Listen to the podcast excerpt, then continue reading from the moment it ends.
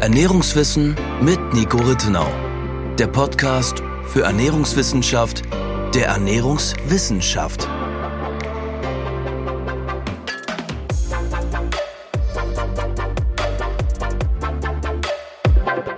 Hallo und herzlich willkommen zu unserer 26. Podcast-Episode. In der letzten Folge haben wir einige Fragen aus der Community im Zuge einer QA-Folge beantwortet. Und bei der letzten Frage, die ja dann lautete, welche Ernährung du genau empfiehlst, Nico, haben wir beschlossen, dass wir dieser Frage nach der kurzen Zusammenfassung aus der letzten Folge jetzt eine eigene Folge widmen. Vielleicht für den Start auch nochmal für alle, die die letzte Folge nicht gehört haben. Was genau war denn deine zusammenfassende Antwort, bevor wir dann weiter ausführen, wie man das jetzt im Alltag genau umsetzt? Zusammenfassend lautet meine Empfehlung, und die ist natürlich etwas unkonkret, wir können sie aber später noch konkretisieren, dass Menschen eine Ernährungsweise pflegen, die in ihrer jeweiligen Lebensphase ihren Nährstoffbedarf decken. Was das genau heißt, besprechen wir noch. Und während sie die Nährstoffbedarfsdeckung sicherstellen, auch natürlich darauf achten, eine, einen möglichst geringen negativen Einfluss sowohl auf unsere Umwelt als auch auf alle anderen menschlichen und nichtmenschlichen Tiere zu nehmen. Und wie diese etwas unkonkrete, aber damit halt aus meiner Sicht einzig korrekte Empfehlung eben aufzeigt, gibt es mehrere Möglichkeiten natürlich das zu schaffen. Das heißt, meine Empfehlung ist jetzt weder eine vegane, vegetarische, Paleo, High Carb, Low Carb oder sonst irgendeine konkrete Ernährungsweise, sondern gewisse Ernährungsmuster, die eben zu einer Nährstoffbedarfsdeckung führen. Und man wird merken, dass man je nachdem auch, worauf man den Schwerpunkt setzt, beziehungsweise in welcher Lebensphase man sich befindet, man da auch unterschiedliche Antworten im konkreten Fall und auch unterschiedliche Handlungsoptionen im Alltag bekommt bekommen wird oder für sich festlegen wird. Aber aus meiner Sicht alles andere wäre zu sehr in einer Schublade und wäre einfach der Komplexität des Fachverhaltes nicht gerecht. Hm. Also würdest du dem zustimmen, dass es korrekt ist, dass es inkorrekt wäre, einer Person beziehungsweise jeder Person beispielsweise eine vegane Ernährung oder eine vegetarische Ernährung oder eine Paleo-Ernährung oder so empfehlen, weil durch die individuellen Unterschiede, dass eben nicht für jede Person gleich gut oder auch aufgrund der, der Lebensumstände etc. nicht gleich gut umgesetzt werden kann. Das ist sicherlich ein Faktor. Zum anderen natürlich auch gibt es ja durchaus unterschiedliche Ausprägungen beziehungsweise Interpretationen, was zum Beispiel eine vegane Ernährungsweise ist. Mhm. Von der sehr orthodoxen Definition, die ja, und auch hier selbst die, die Vegan Society unter Anführungszeichen widerspricht sich ja ein bisschen, beziehungsweise hat ja die Grunddefinition, dass es ein so weit wie möglich und im Alltag umsetzbar wäre. Und man merkt, dass man in quasi allen Bereichen abseits der Ernährung ja nicht ein komplettes Freisein von Ausbeutung und Grausamkeit hinbekommen wird. In Bezug auf die Ernährung sagt die Vegan Society aber dann im nächsten Abschnitt ganz konkret, in Bezug auf die Ernährung heißt das nur pflanzliche, keine tierischen Lebensmittel. Mhm. Und wenn, wenn das die Definition sein soll, dann wird es zumindest in den kritischen Lebensphasen aktuell nicht genug Forschung geben, die diese Ernährungsweise für eben zum Beispiel Säuglinge oder auch für Schwangere und Stillende als definitiv sicher ansieht. Mhm. Das heißt das nicht, dass es niemand machen kann, aber wenn man mich in einer generalisierenden Empfehlung fragt, würde das dann nicht meine Empfehlung sein weil wir einfach noch mehr Daten dafür brauchen und weil das, was wir an Daten haben, eben ein gewisses Risikopotenzial aufzeigt. Wenn man die so weit wie möglich und im Alltag umsetzbar Definition der Vegan Society auch etwas generalisierender auf die Ernährungsweise ummünzt, dann lässt es ja die Option, zumindest in den besonders kritischen Lebensphasen, wo wir A zu wenig Daten haben und B jene Daten, die wir haben, gewisses Risikopotenzial aufzeigen, man eventuell zum Beispiel nach den ethisch möglichen Tierprodukten sucht, zum Beispiel, das heißt jetzt eben die Eier von möglichst ethisch gehaltenen Hühnern oder Weichtiere, zum Beispiel Muscheln, von denen wir ausgehen, zumindest, dass sie kein zentrales Nervensystem haben. Wenn man diese Definition nimmt, und da gibt es einige, die würden dem zustimmen, einige würden dem nicht zustimmen, dann könnte man es etwas generalisierender empfehlen. Aber letztendlich ist es sekundär, ob jetzt ein Lebensmittel tierisch oder pflanzlich ist, sondern die Frage ist, wie wurde es produziert und welche Nährstoffe liefert es. Mhm. Das heißt, man kann, und selbstverständlich kann man das schwer generalisierend darauf antworten, aber man kann quasi jedes Lebensmittel in einem relativ weiten Spektrum der Ethik produzieren. Also sowohl ein pflanzliches als auch ein tierisches Lebensmittel kann auf eine gewisse Weise mehr oder weniger ethisch produziert werden. Selbstverständlich jedes Lebensmittel tierischer Herkunft, das Tod des Tieres als letzte Konsequenz hat, also Meerestiere oder Fleisch oder ähnliches, hat natürlich da eine ethische Problematik, die es mit sich bringt. Andererseits haben wir aber auch, das haben wir ja auch schon mal besprochen, bei vielen der gängigen, vor allem in Monokulturen angebauten pflanzlichen Lebensmitteln ja auch einen mehr oder weniger zwingenden Tod durch die Pestizide, durch auch die Nagetiere am Feld etc., die einfach mitgetötet werden. Und genauso wie man eben das tierische Lebensmittel deutlich ethischer produzieren könnte, als das die, die gängige, aktuell vorherrschende Lebensmittelproduktion macht, könnte man natürlich auch das pflanzliche Lebensmittel noch etwas besser oder auch noch viel schlechter produzieren. Und daher halte ich dieses strenge Festhalten an der Kategorie pflanzlich oder tierisch mhm. ehrlicherweise für etwas überholt, vor allem weil ja die Definition des Veganismus aus einer Zeit stammt, als wir noch nichts über B12 wussten, als noch nichts über Cholin bekannt war und auch vieles weitere, das wir in den letzten Folgen ja besprochen haben.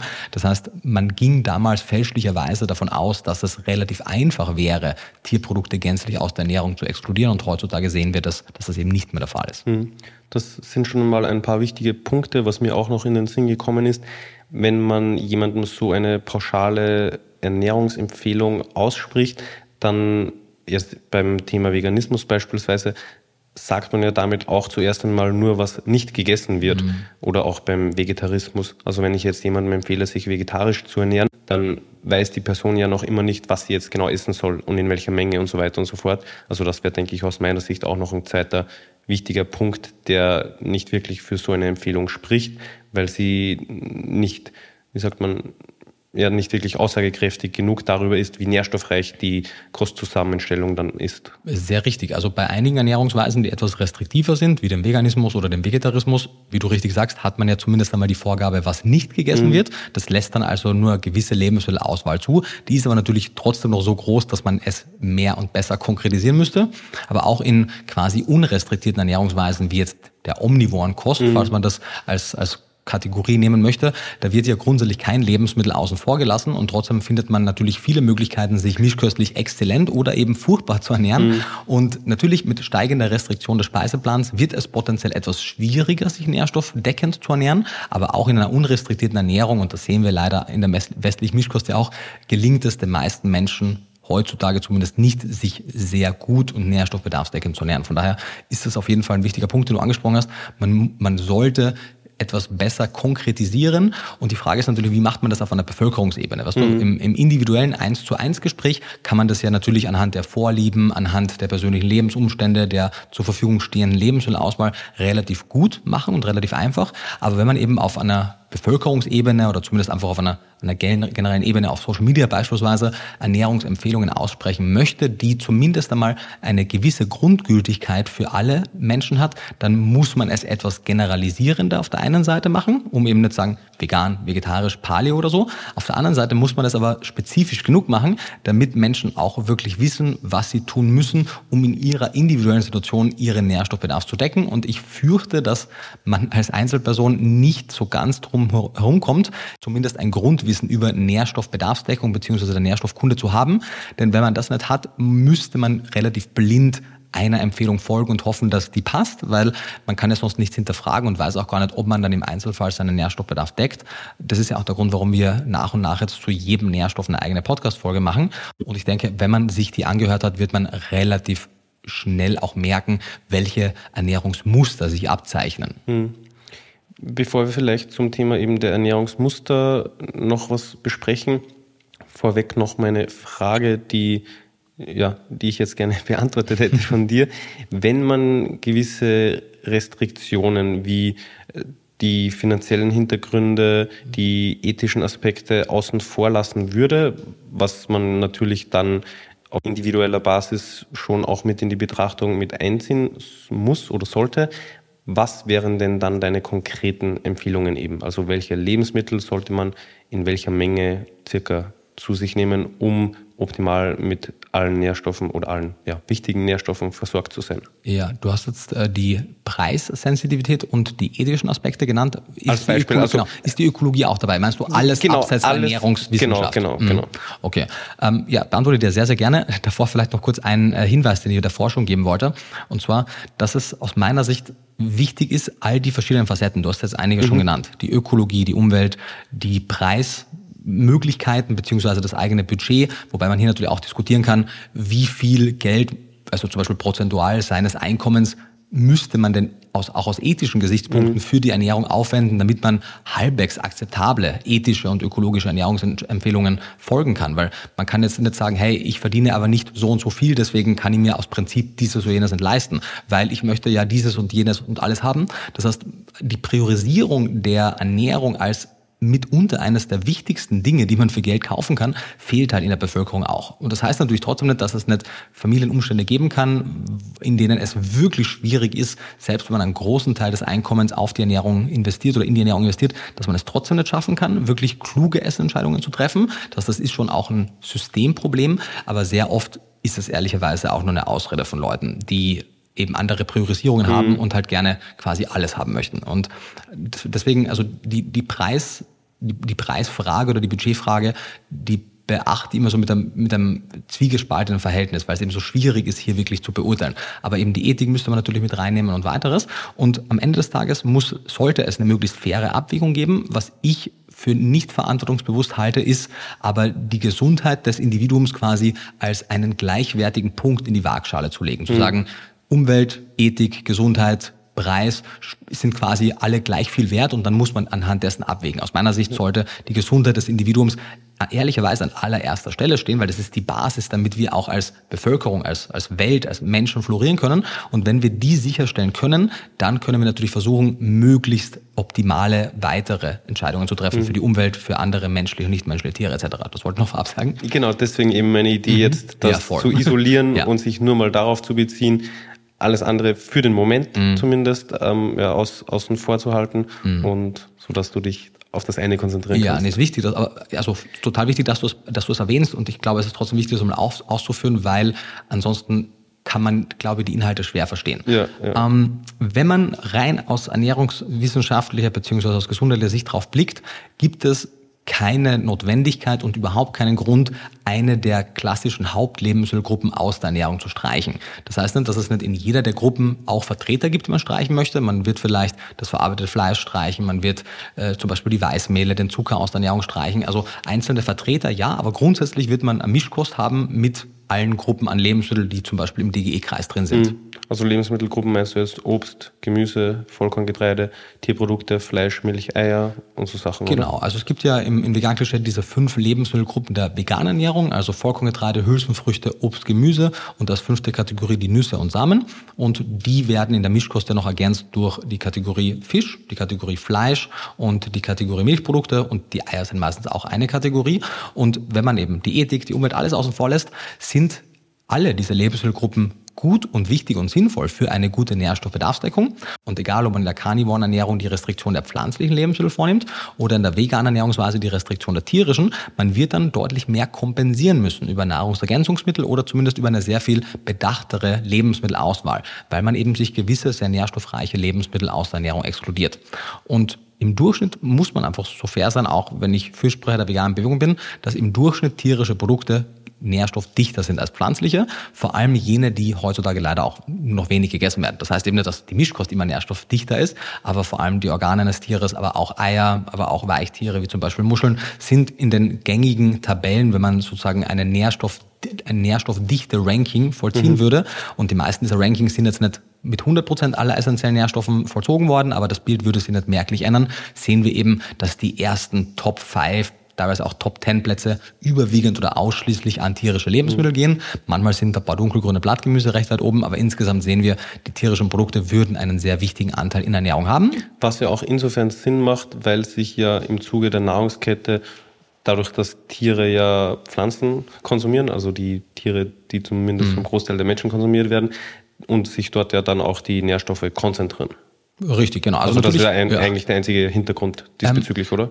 Oder der, der primäre Hintergrund? Der, der primäre. Ich meine, natürlich, der zweite Punkt ist ja auch, dass ein Lebewesen, das verzehrt wird, wenn es, egal ob es ein Säugetier ist oder, oder ein Vogel, im weitesten Sinne ähnliche Nährstoffbedürfnisse wie der Mensch hat, weil es halt alles Tiere sind. Mhm. Und das heißt, dieses Lebewesen, damit es überhaupt überleben konnte, brauchte ja ganze Reihe an Nährstoffen. Und zum Teil hat es die Nährstoffe selber gebildet, zum Teil hat es die Nährstoffe über die über die Kette quasi, über die Nahrungskette aufgenommen. Aber der zweite Punkt ist eben abseits von der reinen Aufnahme auch die Bildung der verschiedenen mhm. Stoffe. Und wenn man dann natürlich die Organe oder die Muskel von einem Tier isst oder auch die Eier oder die Milch, dann sind das natürlich sehr nährstoffdichte Lebensmittel, weil das Ei bzw. die Milch muss ja den Nachwuchs versorgen können und das Fleisch oder die Organe sind ja Speicher für gewisse Nährstoffe. Und der menschliche Körper hat eben zum Beispiel einen hohen Proteinanteil und wenn man dann eben Teile von einem anderen Lebewesen isst, sind sie natürlich protein- und nährstoffreich. Das sind so die zwei Punkte insgesamt. Was nicht heißt, wie gesagt, dass es nicht auch nährstoffarme tierische Lebensmittel und sehr nährstoffdichte pflanzliche Lebensmittel gibt, aber im Durchschnitt. Und es gibt halt vor allem gewisse Nährstoffe, die man sehr schwer über nicht tierische Ernährungsweisen oder Lebensmittel bekommt, weswegen man dann eben mehr kompensieren muss, wenn man das machen möchte. Und die Ernährungswissenschaft insgesamt, und das muss man ehrlicherweise sagen, hat halt noch so viele offene Fragen, dass man ein gewisses Risiko eingeht, wenn man gewisse Lebensmittelgruppen, die seit Millionen von Jahren Teil der menschlichen Ernährung sind, streicht. Das ist ein Teil, das man machen kann, aber man sollte sich bewusst sein, dass es ein Risikopotenzial gibt. Und Weil, was ist da mhm. der Hintergrund? Ja, der Hintergrund ist, dass die, die menschliche Physiologie, genauso wie die Physiologie von jedem anderen Lebewesen, eine evolutive Prägung aufweist. Daher kommt ja auch die Idee der Paleoernährung, die vom, von der Idee her gar nicht dumm gedacht ist, in ihrer populären Ausrichtung aber auch etwas zu vereinfacht und teilweise auch etwas zu klischeebehaftet äh, wiedergegeben wird. Aber grundsätzlich ist die Idee nicht blöd, dass man sich anguckt, wie sich der Mensch im Laufe der, sagen wir mal, letzten zwei Millionen Jahre ernährt hat. Und selbstverständlich wird das anhand der genauen Zeit, die wir uns angucken, der jeweiligen klimatischen Gegebenheiten, wird sich das ein Stück weit oder vielleicht sogar in weiten Teilen unterscheiden. Aber gewisse Ernährungsmuster ziehen sich trotzdem durch. Zum Beispiel das Muster, dass es bis vor sehr kurzer Zeit keine einzige menschliche Gruppe, Gruppierung, Bevölkerung gab und wahrscheinlich nicht einmal wirklich Individuen, mehr als eine Handvoll, die sich erfolgreich fortgepflanzt haben und sich während ihrer Lebzeit komplett frei von tierischen Produkten ernährt haben. Das ist etwas sehr, ein sehr neues Phänomen, seitdem eben die vegane Bewegung mehr an Fahrt aufgenommen hat. Natürlich haben wir heute auch Supplemente, die damals nicht da waren, aber wir haben eine Adaption an Tierprodukte per se. Das merken wir und das wurde zum Beispiel auch in dem Paper der FAO, das im April 2023 mhm. rauskam, recht gut beschrieben. Es gibt mehrere Merkmale, die das bezeichnen. Zum Beispiel Menschen können das in ihrem Dickdarm produzierte B12 nicht absorbieren. Andere Spezies können das. Der Mensch hat eine sehr eingeschränkte Kapazität der Carninutrients wie Taurin, wie Carnitin, Kreatin und weiteren. Der Mensch hat eine relativ geringe Kapazität für die Retinolsynthese im Vergleich zu anderen Lebewesen. Also Vitamin A. Vitamin A, genau. Mhm. Und so weiter und so weiter. Gibt es eine ganze Reihe an oder auch die, die präferierte Aufnahme von Hemeisen über den Hementransporter gegenüber dem pflanzlichen Eisen, mit Ausnahme vielleicht des Ferritineisens, was ein Teil der pflanzlichen Nahrung ausmacht. Aber ansonsten nimmt der Körper besser das tierische als das pflanzliche Eisen auf und das ist nicht in allen Spezies der Fall. Das heißt, wir sehen durchaus eine Prägung der der tierischen Ernährung. Und auch wenn eben je nach Gegebenheit mehr oder weniger Tierprodukte verzehrt wurde im Laufe der Evolution, waren Tierprodukte immer ein relevanter Anteil der menschlichen Spezies und auch einer von mehreren vermuteten Treibern der menschlichen Evolution. Und wenn wir uns jetzt eben in den letzten 60, 80, 90, vielleicht 100 Jahren mehr und mehr auch gesellschaftlich dafür entscheiden, Tierprodukte aus der Ernährung zu exkludieren, aus ethischen Überlegungen, aus ökologischen Überlegungen, aus welchen auch immer, sollten wir nicht in eine Ideologie verfallen, dass es dann, wenn es zum Beispiel ethisch vielleicht die bessere Wahl wäre, in vielen Fällen auch ökologisch die bessere Wahl wäre, dass es dadurch automatisch auch gesundheitlich die bessere Wahl wäre. Weil oft heißt es ja, vegane Ernährung ist die einzig gesunde oder vegane Ernährung ist die gesündeste und das ist einfach nicht der Fall. Und wenn, und das eben zurückkommend auf die mhm. eigentliche Frage, welche Ernährung empfehle ich, ich empfehle eben weder die eine noch die andere konkrete Ernährung, sondern eine Nährstoffbedarfsdeckung. Und für die Allgemeinheit wird eine Nährstoffbedarfsdeckung relativ schwierig sein, pflanzlich. Wenn man sich sehr gut auskennt, deutlich einfacher möglich. In den kritischen Lebensphasen in den allermeisten Fällen aber vermutlich nicht, außer man supplementiert wirklich sehr, sehr ausführlich. Und selbst dann haben wir natürlich immer noch einen gewissen Risikofaktor X, weil es eben noch offene Forschungsfragen gibt, die wir nicht beantwortet haben. Und das Risiko ist bei Erwachsenen deutlich geringer mhm. als bei Kindern oder auch bei Schwangeren du hast ja geklärt oder wolltest, glaube ich, erklären, mhm. äh, dass der Mensch ja evolutiv an eine Mischkost geprägt ist. Das genau. war, glaube ich, das, da, wie da du auf die Geschichte ja, ja, gekommen genau. bist. Genau. Kannst du das noch, noch zu Ende führen? Ja, Weil ich glaube, da bist du jetzt ein bisschen, bisschen weg, du hast vollkommen ja. recht, ja. Also wie gesagt, wenn wir uns angucken, evolutiv, und ich würde mal sagen, die letzten zwei Millionen Jahre mhm. sind für die Spezies Homo sapiens hier relevant, oder auch frühere Vertreter der, der Gattung Homo, des, des heutigen Menschen, dann ist eben die Zeit, in der wir als Jäger und Sammler gelebt haben und sehr nährstoffdichte pflanzliche Lebensmittel ohne Frage auch gegessen haben, aber eben auch einen recht großen Anteil an unterschiedlichsten Tierprodukten, sehr prägend gewesen für einen überwiegenden Zeitraum. Alleine die letzten 10.000 bis 14.000 Jahren, also diesen Übergang vom Jäger- und Sammlertum im Rahmen des Paläolithikums hin zum Ackerbau, zur Landwirtschaft gab, der im Rahmen der neolithischen Revolution, haben wir da schon mal gesehen, dass es leider rückblickend und auch ich habe lange Zeit die neolithische, die neolithische Revolution nicht so gesehen. Man muss aber wirklich sagen, in Bezug auf die Ernährung des Menschen und die Gesundheit war das eine neolithische De-Evolution, mehr als eine Revolution. Sie hat zwar auf Bevölkerungsebene die Gattung des Menschen deutlich erfolgreicher gemacht, weil wir uns besser fortpflanzen konnten, weil wir natürlich größere Mengen an Menschen auch versorgen konnten, aber die Qualität der menschlichen Ernährung und damit auch die Gesundheit, was man sieht anhand der Größe der Menschen, die im Rahmen der neolithischen Revolution gesunken ist, war auch die Knochen- und Zahngesundheit der fossilen Funde, hat abgenommen. Und selbst in dieser Zeit hat der Mensch ja immer noch relevante Mengen an tierischen Produkten gegessen. Er hat halt viel weniger Auswahl gehabt und entsprechend auch kultivierte Pflanzen anstatt Wildpflanzen gegessen. Aber wirklich kritisch wurde es erst im Rahmen der industriellen Revolution.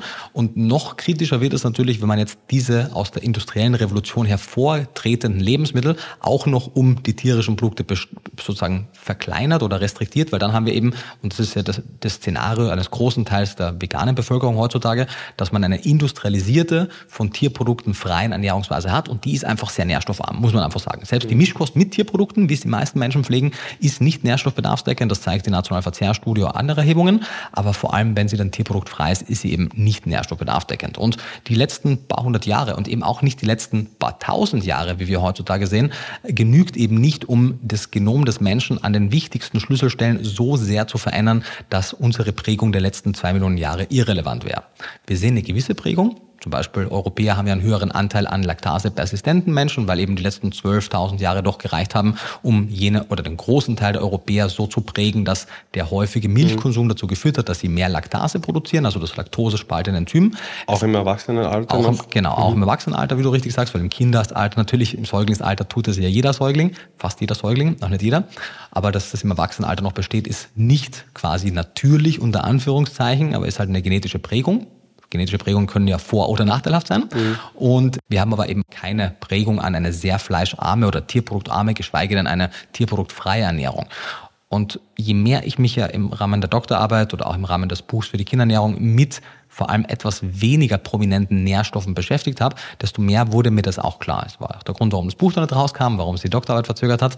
Aber mittlerweile bin ich an einem Punkt, dass ich es nicht mit gutem Gewissen an vor allem eben werdende Mütter, werdende Väter, werdende Familien empfehlen kann, sich, vor allem die Frau und oder den Nachwuchs rein vegan zu ernähren. Es sei denn, man supplementiert wirklich sehr ausführlich, was ja durchaus auch in deinem Sinne wäre. Aber mein Beisatz ist eben, ehrlicherweise würde ich empfehlen, zum Beispiel Eier oder andere möglichst ethische Produkte in die Ernährung des Kindes und der Schwangeren einzubauen, weil, schlecht für dich, aber gut für die Leute, ihr Nährstoffbedarf sinkt in Bezug auf die Supplementierung. Also sie müssen deutlich weniger supplementieren. Sie haben deutlich weniger Fragezeichen. Ihre Nährstoffbedarfsdeckung wird deutlich erleichtert werden.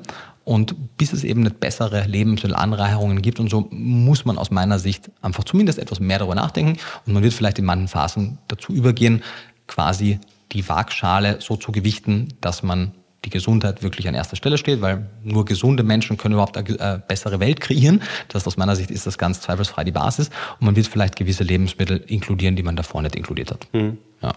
Immer also, noch sehr unkonkret natürlich, aber wir können auch gerne da noch konkreter ja, werden. Genau, also zusammenfassend für den Moment mal mhm. tendierst du eben eher bei jetzt der Empfehlung, wenn man rein die ernährungsphysiologischen Aspekte betrachtet, eine Mischkost oder eine, eine Kostzusammenstellung, die keine Lebensmittelgruppen exkludiert, sagen wir so? Mm, ja, ist nicht, also ich bin in einer schwierigen Rolle, weil zum Beispiel man könnte eine fleischfreie Ernährung machen, wenn man dann beispielsweise eben durch den Konsum von Eier und Weichtin etwas überkompensiert. Daher grundsätzlich empfehle ich, und wie am Anfang schon gesagt, mhm. eine nährstoffbedarfsdeckende Ernährung mit einem möglichst geringen, mit einem möglichst geringen negativen Einfluss auf die Umwelt und alle menschlichen und nichtmenschlichen Tiere. Was das dann genau für eine Schublade ist, die man aufmacht, muss man dann für sich im Einzelfall haben. Also ich fühle mich nicht wohl damit zu sagen, ich empfehle Mischkost, Vegetarismus, Veganismus, mhm Paleo-Ernährung, weil, wie wir ja am Anfang schon besprochen haben, nichts davon konkret sicherstellt, dass die Menschen gut versorgt sind, weil das sind ja alles Schubladen, wo ja sehr viel mhm. drunter fallen kann.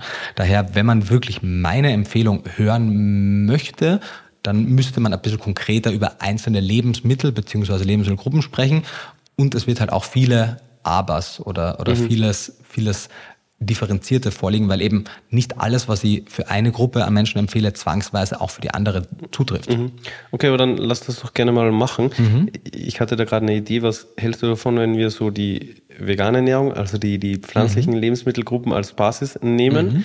und ich nenne dir eine davon und du sagst mir, vielleicht kurz, mhm. grob, wie viel du davon empfehlen würdest und wenn man eben keine anderen Aspekte beachten müsste, was davon. Also angenommen, als Beispiel jetzt, ich sage Obst, dann sagst du, keine Ahnung, drei bis vier Portionen pro Tag mhm. und präferiert Beeren weil ja. die nährstoffdichter sind als Bananen und Äpfel. Ja, können wir grundsätzlich gerne machen. Das Einzige mit den, mit den Mengenangaben fühle ich mich insofern nicht ganz wohl, weil es völlig egal ist, ob du ein, zwei, drei oder vier Portionen Obst isst. Je nachdem, ob du klein oder groß bist, wirst du mhm. unterschiedlich viel essen können. Und wenn du zum Beispiel ein bisschen weniger Obst isst, wirst du vielleicht die Nährstoffe dann über der Gemüse kompensieren oder ähnliches. Das heißt, ähm, die genaue Menge kann man wirklich auch nach seinen kulinarischen Vorlieben mhm. und okay. anhand der restlichen Ernährung zusammenstellen. Das heißt, Vertreter gerne, vielleicht auch noch weitere Infos. Mhm aber dass man sagt, man stellt zumindest eine möglichst tägliche Zufuhr dieser Lebensmittel sicher. Ob es dann 30 oder 50 Gramm Beeren sind oder vielleicht ja. auch 100, ist dann weniger relevant. Aber zumindest unter, Untergrenzen kann ich dir nennen. Ja, ich wollte auch keine Milligramm genaue mhm. Angabe jetzt erzwingen. Okay. Aber ja, wenn das für dich passt, dann ja, lass von meiner Seite her gerne eben mit Obst beginnen. Mhm. Sollte jeder, mhm. das ist auch schon wieder schwierig, weil dann gibt es Leute, wir müssen ja auch Allergien und so beachten. Genau, also oder Unverträglichkeiten. Klar, also das ist natürlich immer die Prämisse. Ja eine gesunde Person. es sei denn, mhm. du hast mhm. eine Allergie oder starke Unverträglichkeit ja, dagegen. Ja, ja, genau. genau. Und nachdem es ja sehr viele Obstsorten gibt, wird es vermutlich wenig bis wahrscheinlich gar keine Personen geben, die keinerlei Obst verträgt. Mhm. Manche werden ein breiteres Spektrum vertragen, manche weniger. Und die Empfehlung lautet definitiv, weil man grundsätzlich aus rein ernährungsphysiologischer Sicht keine Lebensmittelgruppe exkludieren sollte, natürlich gerne auch Obst zu konsumieren. Es gibt, ich glaube, erstes Mal habe ich das publiziert im Vegan Klischee Kochbuch. Mhm. Es gibt aber auch Social Media Beiträge dazu, wo man den Antioxidantiengehalt stellvertretend für die Nährstoffdichte unterschiedlicher Obstsorten sieht. Und dann wird man merken, Steinfrüchte und Beerenfrüchte, also Pflaumen, Marillen, Himbeeren, Erdbeeren, Blaubeeren, sind die nährstoffdichtesten Obstsorten. Am anderen Ende ganz unten befinden sich zum Beispiel Melonen, Wassermelone, aber auch Bananen und äh, viele der heute am gängigsten gegessenen Obstsorten. Deswegen sollte man sicherstellen, dass man nach Möglichkeiten Obst und also Beeren und, und Steinobst möglichst regelmäßig isst und bei den anderen eben nicht immens viel davon isst. Warum nicht immens viel? Weil wenn man natürlich keine Ahnung, 500, 600 Kalorien aus Bananen pro Tag isst, ist das in sich noch nicht das große Problem. Es wird aber wahrscheinlich dazu führen, dass man an anderer Stelle nicht so viel von gewissen Lebensmitteln bekommt, wie man eigentlich mhm. gerne würde. Daher empfehle ich, wenn du es jetzt eben hören möchtest, durchaus, keine Ahnung, ein, also vielleicht so 10, 20 Prozent der Ernährung, kalorisch gesehen, aus Obst zu essen. Aber es könnte auch 40 sein, wenn der Rest dann halt passt. Also Obst, vielleicht ist das wichtig zu verstehen, was liefert Obst? Was, was wichtig ist, was andere nicht liefern ehrlicherweise gar nichts. Das heißt, man könnte seinen Obstkonsum auch im weiten Teil durch Gemüse kompensieren. Sorry, aber du hast mhm. gerade gesagt, was liefert Obst? Gar nichts, also nichts, was man nicht woanders auch genau, bekommt. Genau, das meine ich. Also ja, es liefert schon einiges. Einiges, aber ja, nichts, was man nirgends anders bekommt. Mhm. Wichtig, dass du es, ja genau. Ich dachte, das war klar, aber nee, selbstverständlich. Also aber vielleicht war es auch klar, ich wollte es nur mhm. nochmal sicherstellen. Ja, ja, sehr wichtig. Genau, also Obst liefert grundsätzlich einmal nichts, was man an keiner anderen Stelle bekommen kann. Trotzdem würde ich Obst nicht exkludieren, weil es einfach ein sehr leckeres Lebensmittel ist, also ein sehr guter Weg, Nährstoffe zuzuführen. Und natürlich sind gewisse Vitamine in Obst etwas stärker konzentriert, vor allem, weil wir das Obst ja oft roh essen können. Mhm. Also der Vitamin C-Gehalt von einer Paprika beispielsweise ist höher als von den meisten Obstsorten. Oft wird die Paprika aber nicht roh gegessen und dann geht vielleicht mehr Vitamin C verloren zum Beispiel. Und daher gerne Obst. Es sind vor allem eben klassische Vitamine, die man mit Pflanzen in Verbindung bringt. Also Vitamin C, Ascorbinsäure, äh, Folsäure, Vitamin B9, aber auch andere B-Vitamine findet man in relevanter Menge in Obst. Ansonsten, klar, sekundäre Pflanzenstoffe sind auch wichtig, auch wenn sie nicht klassischen nutritiven Charakter haben. Je nach Obst sind auch ein paar Ballaststoffe drin. Und sie sind für die meisten, wenn sie keine Fructose-Unverträglichkeit haben, auch gut verträglich und sie werden gern gegessen. Daher würde ich sie auf jeden Fall mit inkludieren. Aber wenn man jetzt Batuka Obst essen möchte, könnte man das auch weglassen. Also aus Ernährungssicht ehrlicherweise könnte man le leichter auf Obst verzichten als auf Eier beispielsweise, über die wir später noch sprechen. Mhm. Aufgrund von der Nährstoffdichte? Ja. Hm, okay. Dann lass gerne weitergehen zum Gemüse. Mhm. Wie sieht's da aus? Ja, also Gemüse haben ein, ein, sehr heterogenes Nährstoffspektrum, weil sich, wenn man jetzt an zum Beispiel die Kreuzblütlergemüse oder die Zwiebelgewächse oder das Blattgemüse denkt, unterschiedliche Gemüsesorten doch recht deutlich voneinander unterscheiden. Das heißt, die drei erstgenannten sind auch die nährstoffdichtesten. Karotten, Tomaten und ähnliches sind dann am anderen Ende relativ weit unten. Sorry, was waren das? Mhm. Kreuzblütler? Kreuzblütlergemüse, also das sind so Sachen wie Brokkoli, Brokkoli Blumenkohl, mhm. aber auch Rucola, Grünkohl, ähm, wer sind die, die kleinen äh, Rosenkohl, genau, also Kohlgewächse im mhm. weitesten Sinne. Dann dunkelgrüne Blattgemüse, also Feldsalat, Spinat, Mangold etc. Mhm. Und, das war das zweite? Mhm. mhm. Und Zwiebelgewächse, also Zwiebel, mhm. Knoblauch, Schnittlauch etc. wäre die dritte mhm. Kategorie, genau. Und die, die möchte man gerne regelmäßig einbinden.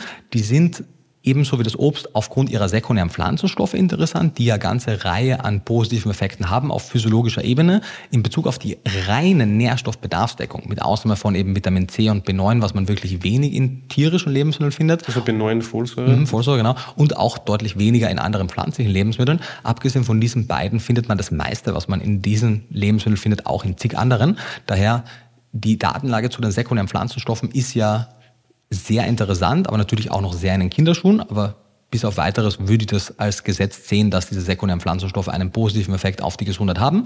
Und dann wird man eben jene Obst- und Gemüsevertreter wählen, die mehr davon haben. Kreuzblütergemüse, Zwiebelgewächse und dunkelgrünes Blattgemüse, beziehungsweise Beeren- und Steinobst beim Obst. Aber in Bezug auf die, auf die reine essentielle Nährstoffbedarfsdeckung sind eben nur auf den Vitamin C-Gehalt und auf den Folsäuregehalt zu achten. Wenn man eben wenig Obst, wenig Gemüse isst, sollte man diese zwei Vitamine im Blick behalten, dass mhm. man die eben über eine andere Quelle und oder Nahrungsergänzungsmittel bekommt. Mhm. Okay. Dann, wie sieht es mit Vollkorngetreide aus? Ja, Vollkorngetreide sind natürlich, oder generell Getreide, sind kalorisch einfach für die Welt wichtig. Ein großer Teil der Kalorien und auch ein großer Teil, der Großteil der, der weltweit verzehrten Proteine stammt aus Getreide. Auch wenn Getreide jetzt nicht so, nähr, so nährstoff- und proteinreich ist, essen das Menschen einfach in großer Menge. Mhm.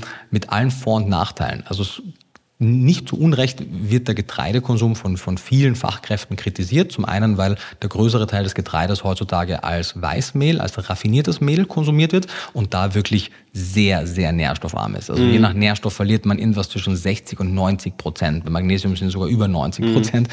die man verliert. Das heißt, auf Weißmehl darf gerne jeder verzichten, aber auch ich kann es nicht. Also ich mag einfach weißen Reis und Pasta und versuche daher halt einen Weg zu finden, eine verträgliche Menge in meinen Speiseplan mhm. zu integrieren. Und auch auf Vollkorngetreide könnte man verzichten, aber das wäre natürlich eine deutlich nährstoffdichtere Option.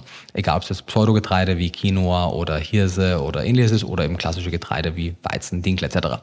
Aber Getreide sind halt einfach kulturell seit der neolithischen Revolution einfach so ein auch kultureller Bestandteil unserer Ernährung, aber ernährungsphysiologisch könnte man die Getreide wunderbar weglassen. Es wird halt schwierig, eine westliche Bevölkerung sinnvoll zu ernähren ohne Getreide. Deswegen machen sie aus einer, sagen wir mal, politischen oder Welternährungssicht natürlich deutlich Sinn. Auf einer individuellen Ebene kann man sie essen, müsste man aber auch nicht. Aber ich würde im Moment eben empfehlen, aus Ernährungssicht grundsätzlich kein, keine Lebensmittelkategorie zu streichen, weil natürlich sind Getreide ebenso wie Hülsenfrüchte recht mineralstoffreich. Mhm. Sie sind vor allem, wenn man sie zu zum Beispiel fermentierten Brot oder so verarbeitet, wirklich gute Nährstoffquellen, wenn man dann auch einige der Antinährstoffe, die die Aufnahme von gewissen Nährstoffen hemmen, deutlich abgebaut werden. Das Problem mit den Getreiden aus meiner Sicht ist, dass wir so ein bisschen vergessen haben oder vergessen worden ist, wie man die optimal mm. zubereitet, vor allem bei den Vollkorngetreiden. Also wenn man jetzt wirklich sagt, ich kaufe mir getrocknete Hülsenfrüchte und getrocknete Getreide, die intakt sind und die kocht die einfach nur und esse sie, wird man viel Potenzial verschwenden. Wenn man es eben fermentiert hätte durch Sauerteigbrot oder gekeimt hätte, was früher auch etwas mehr gängig war, was natürlich aufwendig ist, aber dann wären das wirklich sehr mhm. wertvolle Lebensmittel. Also es ist aufwendig im Sinne von, es dauert lange, mhm. oft ist es ja passive Zeit, die man da in Anspruch nehmen muss, aber es dauert natürlich länger als Weißmehl, das man zu Teig verarbeitet und direkt in den Ofen gibt. Voll. Oder eben auch einfach nur Vollkornreis, den man einfach nur schnell kocht. Mhm. Auch da natürlich alleine das Einweichen des Reises würde schon ein bisschen helfen. Und weiteres ist halt auf industrieller Ebene sind ja selbst diese passiven Zeiten natürlich trotzdem kostenintensiv. Mhm. Also wenn ich ein Sauerteigbrot über x Stunden äh, wirklich langsam ziehen lasse, dann blockt das natürlich für mich Produktionskapazitäten mhm. als Unternehmer. Und was auch immer sich Unternehmen sparen können, aufgrund auch des großen Preisdrucks von außen, sparen die sich natürlich. Mhm. Und entsprechend haben wir jetzt halt ein Lebensmittelsystem, das sehr auf, auf Preissensitivität ausgerichtet ist, was sehr leckere Lebensmittel produziert, was aber eben sehr oft sehr nährstoffarme, nährstoffdefizitäre. Lebensmittel hat. Ja. Okay. Also bei Getreiden tendenziell die Empfehlung hin zu Vollkorngetreiden und zur richtigen Zubereitung, also Sauerteigführung und so Sachen einweichen, ankeimen, genau. so in die Richtung. Potenziell ja. Meine, klar, wie gesagt, wenn man, äh, weil es, es kommt immer wieder auf die Nährstoffbedarfsdeckung zurück, wenn man seinen Nährstoffbedarf über die anderen Lebensmittel gut deckt und man sagt, ich möchte aber einen weißen Reis als Beilage haben, weil ich vertrage den besser, ich finde den leckerer und man hat den Nährstoffbedarf gedeckt, also man kompensiert für jene Nährstoffe, die durch das Raffinieren des Getreides weg sind und man deckt sein Ballaststoff, Ballaststoffgehalt der Nahrung und so weiter, spricht ja auch nichts dagegen, das Weißmehlerzeugnis zu nehmen. Aber grundsätzlich, klar, im Hinblick auf die Nährstoffdichte wäre mhm. vollkommen Getreide zu präferieren. Mhm, okay. Genau, man darf auch nicht vergessen, natürlich, letzter, letzter äh, Beisatz noch, dass ja durch die selektive Züchtung von ertragsreicheren Sorten, und das betrifft grundsätzlich sowohl Vollkorngetreide als auch äh, Obst als auch Gemüse, aber im, im speziellen Fall die Getreide, durch diese sehr auf Effizienz getrimmten Züchtungen haben wir auch Nährstoffdichte eingebüßt. Also sowohl der Proteingehalt von Vollkorngetreiden als auch die Mikronährstoffdichte ist im Laufe der Zeit ein ganzes Stück weit gesunken. Und wenn man es dann noch verarbeitet, natürlich sinkt es noch weiter. Und eigentlich müssten wir ja die ganzen lebensmitteltechnologischen Fortschritte nützen, um das wieder zu kompensieren. Jetzt, wo wir wissen, ui, es ist zwar ertragsreicher, es ist gut zu verarbeiten, aber es ist halt nährstoffärmer, aber das wird halt noch nicht gemacht. Hm. Und auch hier leider muss man zu Lasten des Veganismus sagen, natürlich wurden auch die tierischen Produkte schlechter. Ja, eine Kuh, die 8000 Liter Milch gibt, hat natürlich nicht mehr die gleich nährstoffreiche Milch wie eine Sagtest Kuh. Sagst du gerade zu Lasten des Veganismus? Ja, also das Aber kommt da noch. So, okay. Was ich sagen wollte, natürlich ist es auch bei den tierischen Produkten mhm. so, dass eine Kuh, die was nicht, 6.000 oder 8.000 Liter Milch pro Jahr gibt, im Vergleich zu einer Kuh, die vielleicht 1.000 Liter oder noch weniger gibt, wird die Milch nicht die gleiche Qualität mhm. haben. Oder ein Hühnchen, was, keine Ahnung, 350 Eier im Jahr legt, wird nicht die gleich nährstoffdichten Eier legen wie ein Hühnchen, was ein paar Dutzend legt. Selbstverständlich. Mhm. Aber der Unterschied ist trotzdem nicht so stark ausgeprägt, wie es von Wildpflanzen zu Kulturpflanzen und vor allem zu verarbeiteten Kulturpflanzen ist.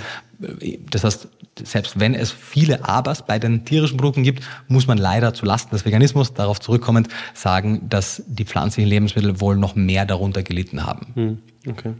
Wie ist es jetzt bei den Hülsenfrüchten? Mhm. Wahrscheinlich kann man auch die erneut, wenn man möchte, außen vor lassen und das Ganze kompensiert oder, oder liefern die etwas, was man sonst nirgends bekommen könnte? Mhm. Also in einer Ernährungsweise, die grundsätzlich einmal keine Lebensmittelgruppen restriktiert, könnte man sie gut und leicht kompensieren.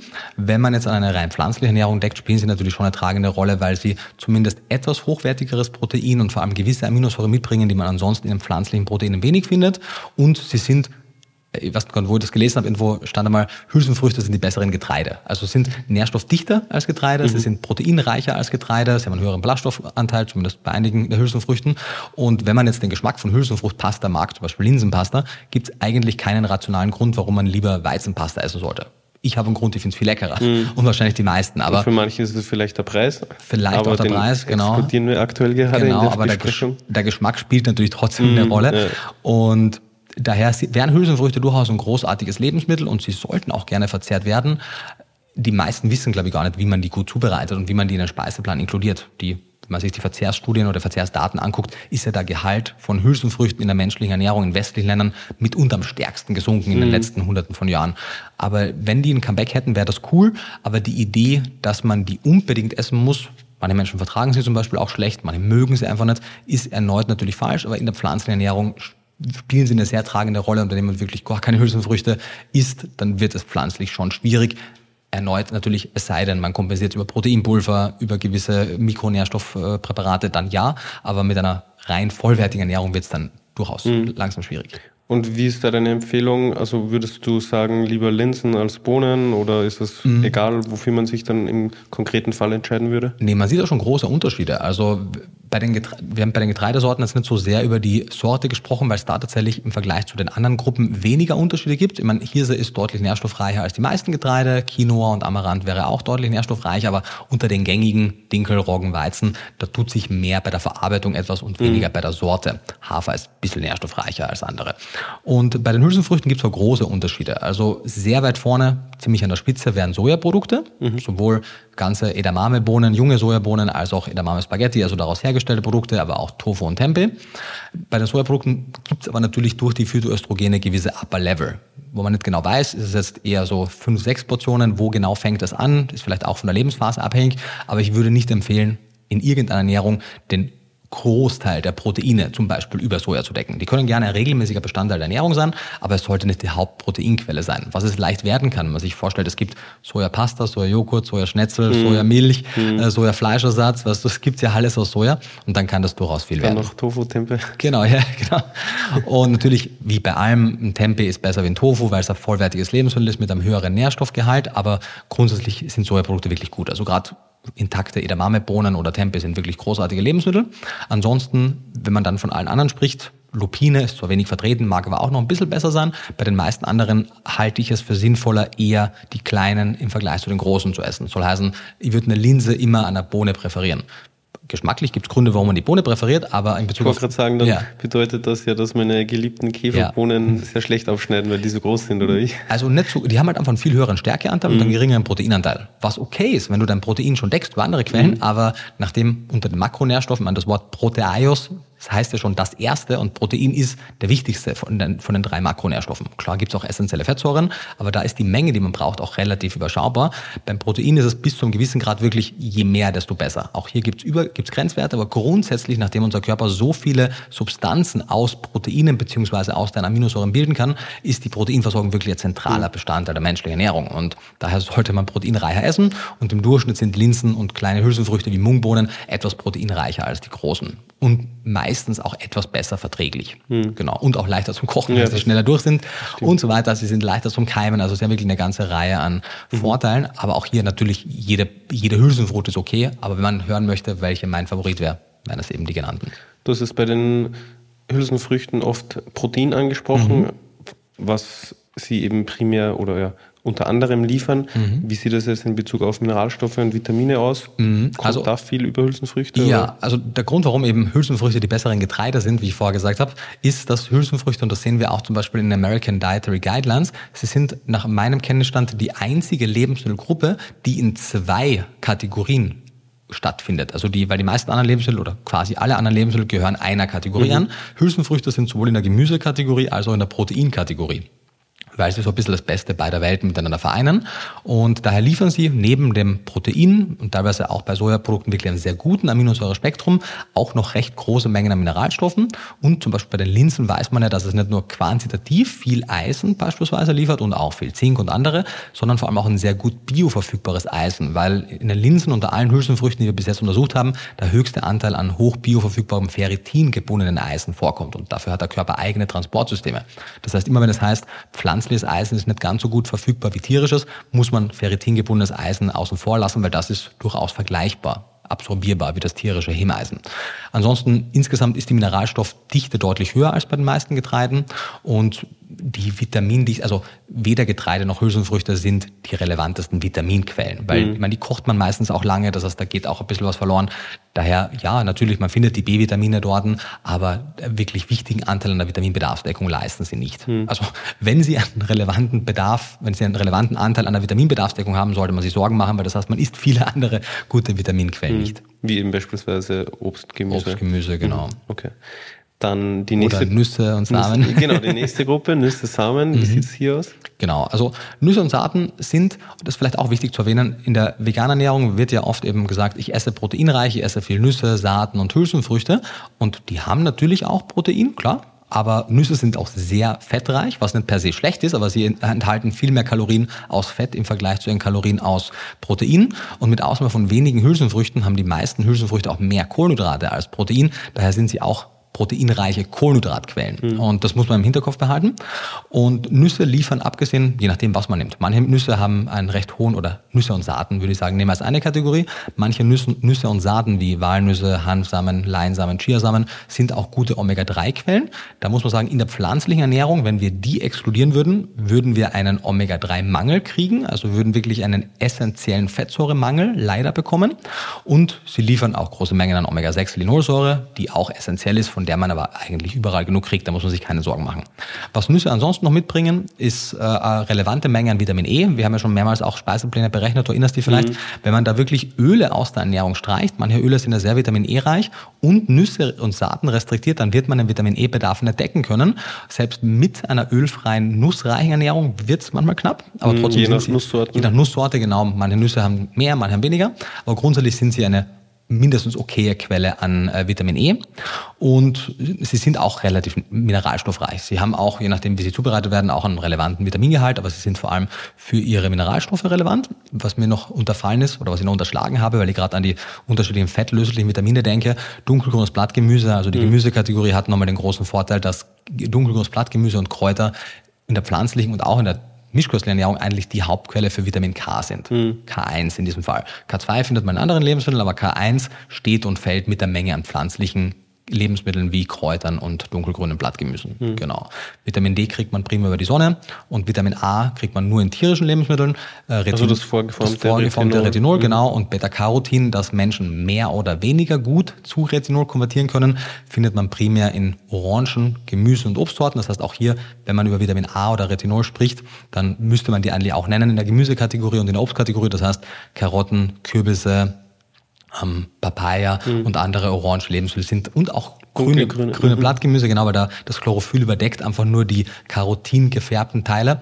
Ähm, das sind gute Carotinoid-Lieferanten. Die mhm. hätte man auch, also das hätte man auch ansprechen müssen, weil das ein wichtiger Aspekt. Mhm. mhm. Genau. Genau, und das bei den Nüssen eben, also Vitamin E, mhm. Mineralstoff, also halbwegs mineralstoffdicht. Genau, man könnte sie dafür auch kompensieren. Also mhm. bei den Nüssen, klar, sie sind eine gute Fettquelle und Nüsse sind ein tolles nährstoffdichtes Lebensmittel, aber sie enthalten grundsätzlich nicht etwas, das ich nirgendwo anders gut bekomme. Mhm. Aber in der pflanzlichen Ernährung sind sie trotzdem vor allem auch aus kalorischer Sicht eine durchaus gute Ergänzung.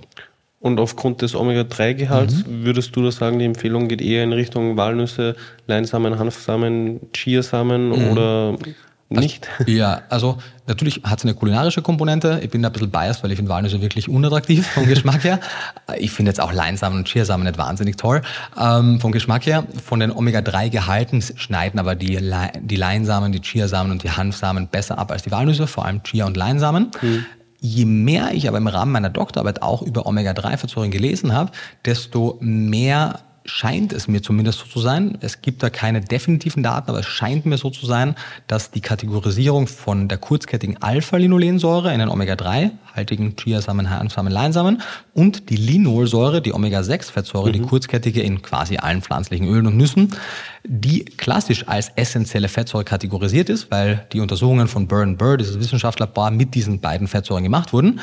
Ähm, vermutlich, ich würde sagen voraussichtlich, aber natürlich mit einem gewissen Unsicherheitsfaktor, nicht die klassischen essentiellen sein müssen. Im Sinne von, in den meisten Versuchen, und das sind aus ethischen Gründen bisher nur Tierversuche, aber hier sind wir physiologisch durchaus ähnlich.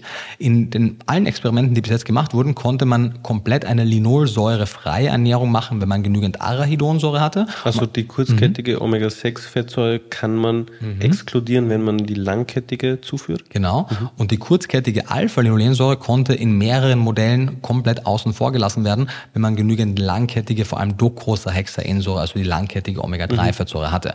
Denn es scheint eine der Hauptaufgaben zu sein, von den kurzkettigen sich zu den jeweils langkettigen zu konvertieren und alle anderen Aufgaben, die nicht damit zu tun haben, scheinen auch von anderen Omega-Fettsäuren übernommen werden zu können. Soll heißen, wenn man jetzt eben zum Beispiel einfach keine Hanfsamen, Chiasamen, Leinsamen etc. essen möchte, könnte man auch Algenöle oder tierische Quellen für EPA und DHA zu sich nehmen.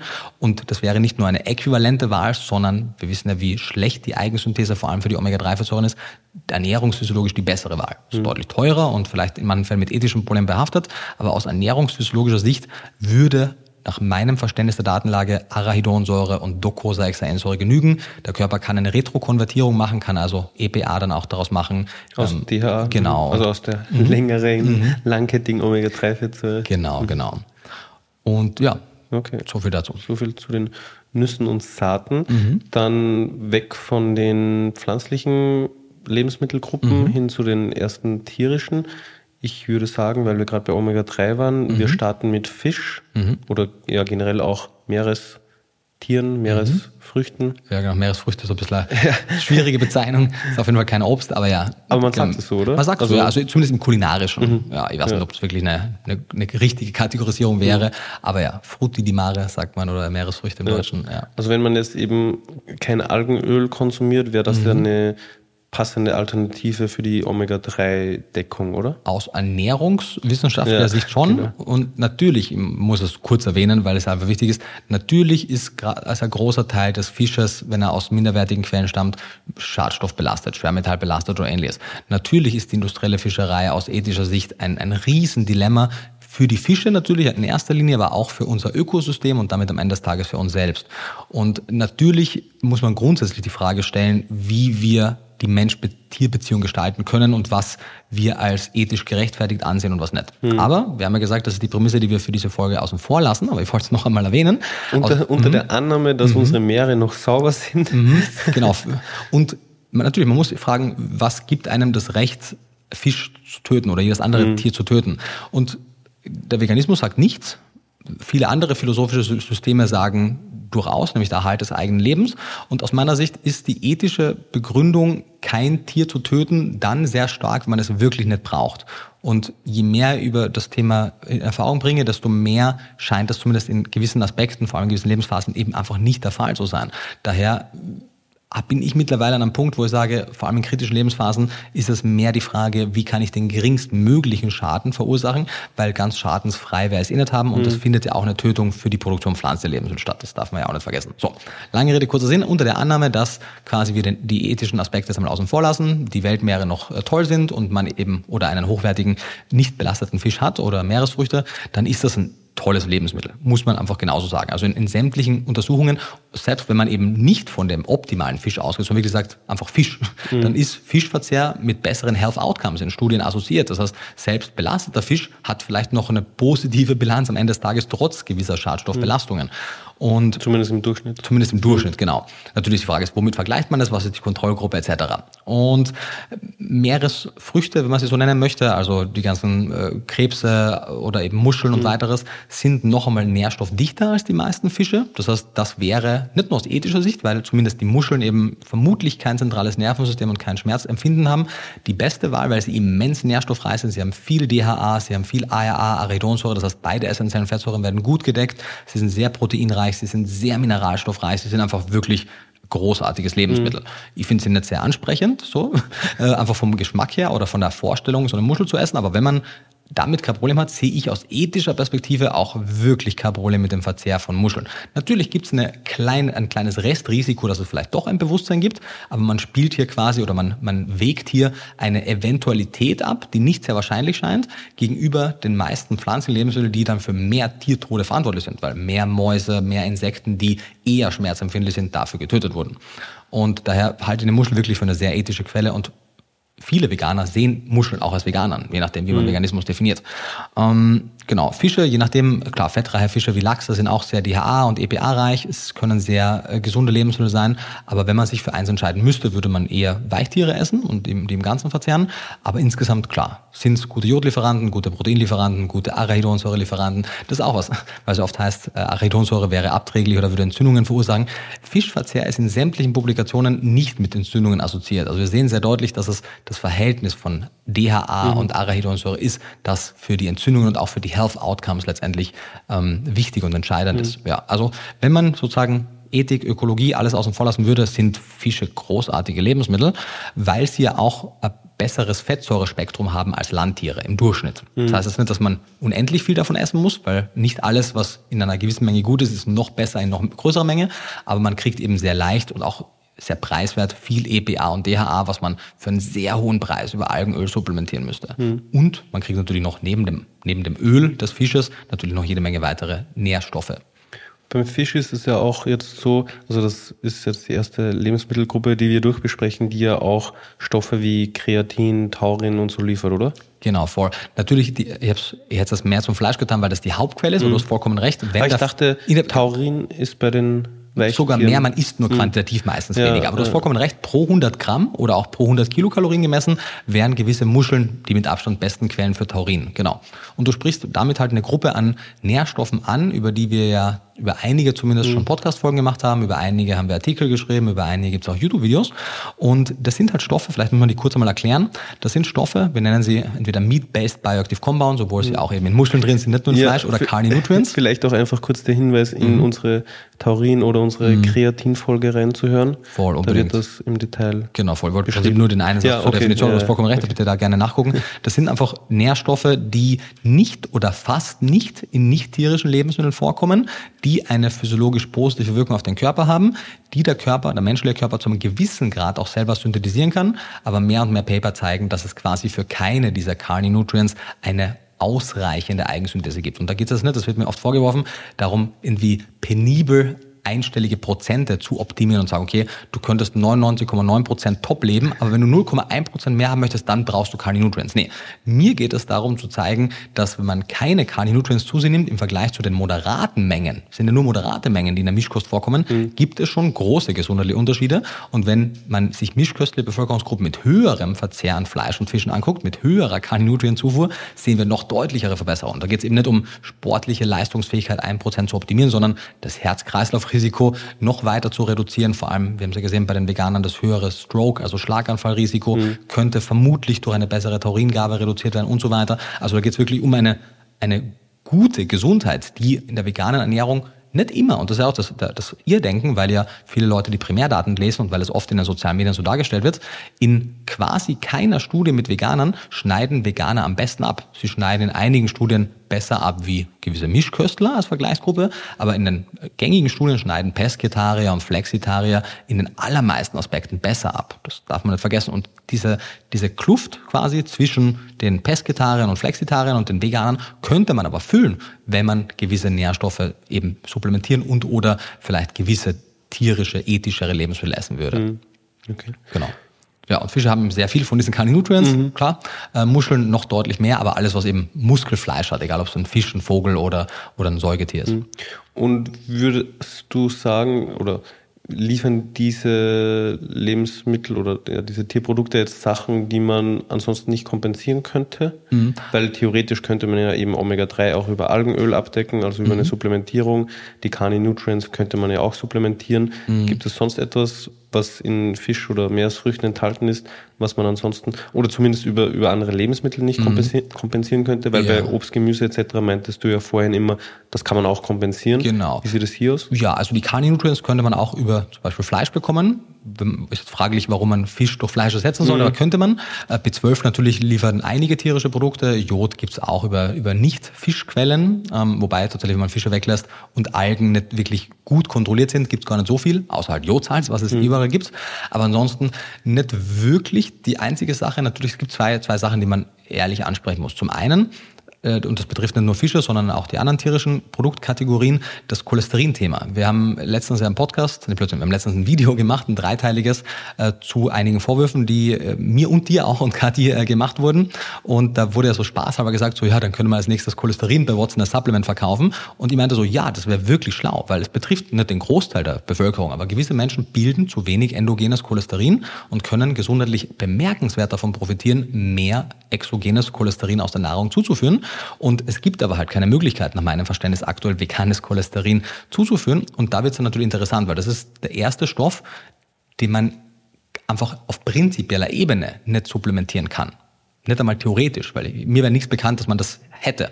Bei allen anderen Stoffen kann man sagen, ja, es gibt es theoretisch, es ist zwar sehr teuer, weil natürlich, ich meine, die Omega-Fettsäuren, Carnitin, Arachidonsäure, Taurin, Kreatin und so weiter, das wird wirklich teuer über einen Zeitraum, vor allem wenn man vielleicht eine vierköpfige Familie durchfüttern muss, aber es geht zumindest auf einer prinzipiellen Ebene. Cholesterin ist für die meisten natürlich jetzt auch kein so wichtiges Thema, für manche eben schon aber können wir natürlich auch über andere Tierprodukte bekommen. Ansonsten gibt es eben abseits vom und auch EPA und DHA, muss man sagen, wenn man zum Beispiel Hühner sehr Omega-3-reich füttert, mit zum Beispiel Leinsamen, dann kann das Ei auch ein relevanter DHA-Lieferant sein. Also auf prinzipieller Ebene muss man weder Fische noch Meerestiere essen. Man, man könnte alles, was die liefern, auch über hm. andere Quellen kriegen. Hm. Okay. Und dann auf zur nächsten Gruppe. So viele haben wir mhm. jetzt nicht mehr vor uns. Fleisch. Du mhm. meintest vorhin, man könnte beispielsweise eben Meat-Based Bioactive Compounds, also mhm. so Stoffe wie Kreatin, Carnitin, Taurin, die man auch aus Fischen und, mhm. und Meeresfrüchten bekommt, mit Fleisch kompensieren. Mhm. Was liefert Fleisch sonst noch?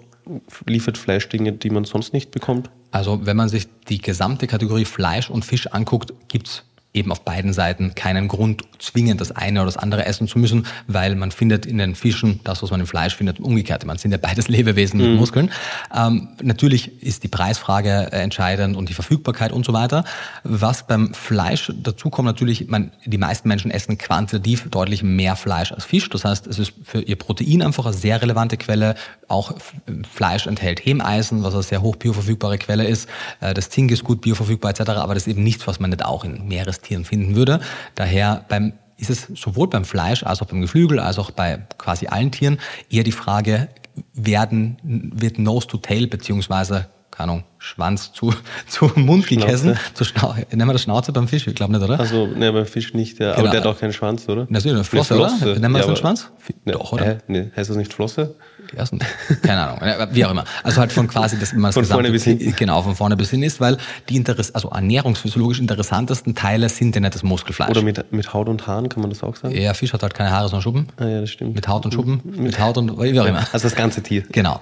Ähm, weil ernährungsphysiologisch die interessantesten Teile sind die Organe und Bindegewebe teilweise aufgrund des Kollagengehalts und weiteres.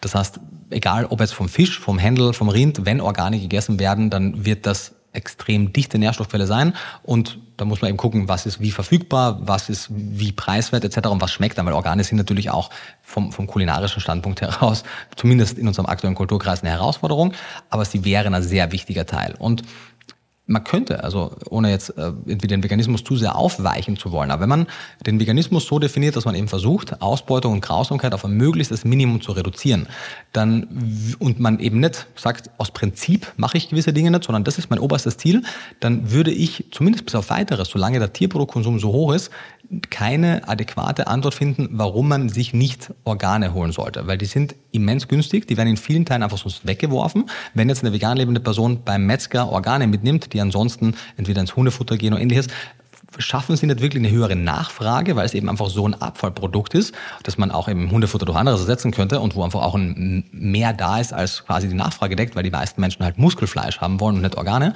sehe ich aus ernährungsphysiologischer Sicht durchaus eine eine kluge Ergänzung in den, in den Organen und eben aus ethischen Gesichtspunkten kein Problem. Klar, wenn der Fleischkonsum so weit sinken würde, dass die, dass die Nachfrage nach Organen die Fleischproduktion erhöhen würde, ja. Und man könnte eben sagen, ja, auf, auf prinzipieller Ebene möchte man das nicht, okay. Aber wenn man wirklich sehr determiniert einfach nur möglichst wenig Leit- und Ausbeutung haben möchte, sehe ich solche Leftovers, quasi Kuppelprodukte, als mitunter die ethischste Variante. Weil man darf ja nicht vergessen, nochmal, für pflanzliche Lebensmittel werden ja auch Tiere getötet. Andere halt. Kannst du das vielleicht kurz mhm. ausführen? Vielleicht für die Personen, denen dieses Konzept neu ist, die ja. sich fragen, hey, wieso wird für einen Apfel ein Tier umgebracht? Ja, klar. Wir haben das ja in der zweiteiligen Folge auch gesprochen und ich, das ist auch wahrscheinlich mitunter das. Meinst du in der Videoreihe? In der, äh, in der, der Podcast-Reihe des äh, Veggie-Waren-Besprechung Teil ah, 1, mhm. glaube ich, war das, genau. Mhm. Und das war wahrscheinlich auch das Konzept, was am meisten Aufruhr auch in dem Video mit der Raffaela und dem Markus Rühl gebracht hat, was ich gar nicht so verstehe, weil man kann da ja gerne anderer Meinung sein, aber zu sagen, dass das an den Hahn herbeigezogen oder irrational wäre, ist halt nicht der Fall. Ähm, das das Prinzip ist halt einfach, dass unter den aktuellen Rahmenbedingungen, egal was man konsumiert, egal was man isst, man wird immer für Ausbeutung, Grausamkeit und Leid und Tod verursacht, also äh, verantwortlich sein. Weil eben durch den zwingend notwendigen Einsatz von Pestiziden Insekten und auch andere Tiere einfach, also Schädlinge unter Anführungszeichen getötet werden müssen und natürlich durch die industrielle Erntung und weiteres, Ernte und weiteres auch Mäuse, Ratten, andere Nagetiere, teilweise auch Rehkitze und andere getötet werden. Und es gibt, klar, wenn man jetzt sagt, man macht Vertical Indoor Farming, dann wird man es wahrscheinlich schaffen, wirklich keine anderen Tiere dafür zu töten. Aber das ist eben keine realistische Option für die nahe Zukunft. Weil mhm. wenn man diese fiktiven Szenarien spielt, dann kann man auch sagen, ja gut, dann züchtet man ein Lebewesen, das wirklich kein Bewusstsein mehr hat, was keinerlei Schmerzempfinden hat und gar nichts und einfach nichts mitbekommt von der Welt, was theoretisch mehr als möglich wäre. Genau, vielleicht sogar noch weniger, mhm. weil eine Pflanze hat zumindest gewisse biochemische Reaktionen. Es gibt da auch eine Organisation, die sich dafür einsetzt, weil man mittlerweile auch weiß, welche Gene zum Beispiel für das Schmerzempfinden und so weiter mhm. verantwortlich sind. Das heißt, man könnte in der Theorie auch Lebewesen äh, ohne Bewusstsein züchten. Also eigentlich so ein bisschen könnte. wie Clean Meat. Das also im, im, Im weit, weitesten Sinne, genau. Aus meiner Sicht die deutlich attraktivere Option, weil es technologisch viel einfacher möglich ist, weil es nährstofftechnisch viel besser sein wird und weil es viel günstiger sein wird. Was davon ist? Das Tier ohne Schmerzbewusstsein also, zu haben, mh. ist aus meiner Sicht technologisch viel näher als eine weltweite Clean Meat Skalierung. Das klingt finde ich, so in der Vorstellung ein bisschen creepy, so zombie-mäßig. Äh, genau, wobei man könnte auch sagen, also äh, mit Zombies natürlich assoziieren die Menschen ja was sehr Negatives. Man könnte auch sagen, die glücklichste Kuh der Welt, die den ganzen Tag so halb, halb high ist, weißt du, und, und keinerlei Sorgen, keinerlei Schmerzen, keinerlei gar nichts hat. Es gibt ja, zumindest von einem Menschen weiß es, der natürlich diesen Gendefekt hat, dadurch diese Person nicht nur keine Schmerzen fühlt, sondern auch eine bessere Wundheilung hat und eine immens angehobene Grundstimmung hat. Also die hat die, die, die Lotto 6er in ihrer Genlotterie gehabt. Und wenn man sich vorstellt, durch eine gentechnische Veränderung könnte man das Leben eines Lebewesens immens positiv machen, weil es Glücksgefühle noch und nöcher hätte. Es hätte keinerlei Schmerzbewusstsein, keinerlei Zukunftspläne und man würde es ab einem gewissen Zeitpunkt töten und das würde es nicht dann mitbekommen. kann man natürlich noch ethisch diskutieren, aber wie gesagt, auf der anderen Seite stehen eben jetzt aktuell auch Feldtote und äh, sehr viel andere problematische Sachen. Daher ist jetzt sehr weit ausgeholt, aber ja. ähm, ich möchte damit vielleicht einfach aufzeigen, dass ich mittlerweile wirklich das Konzept vegan, ja, Lösung, alles andere, nein, Problem, wirklich für zu, zu einfach und zu eng halte. Um, zu rigide. Zu rigide, mhm. um ernsthaft für eine, reicht ja schon für westliche Bevölkerung, eine ernsthafte Skalierungsüberlegung zu haben. Ja, genau. Ähm, das äh, kurzer Ausschnitt dazu. Mhm. Wir waren eigentlich beim Fleisch. Beim Fleisch, genau, und bei den Organen. Nose to Tail. Genau. Mhm. Und was ich mit der Überlegung eben meinte, ist, wir haben ja schon gesagt, wir kriegen es nicht hin, völlig frei von von Tod, von Grausamkeit und Ausbeutung zu leben. Wir können das nur versuchen, das auf ein Minimum zu reduzieren. Und wenn ein Lebewesen aufgrund beispielsweise seines Fleisches getötet wird, ist das natürlich eine, eine ethische Problematik, die man behandeln müsste.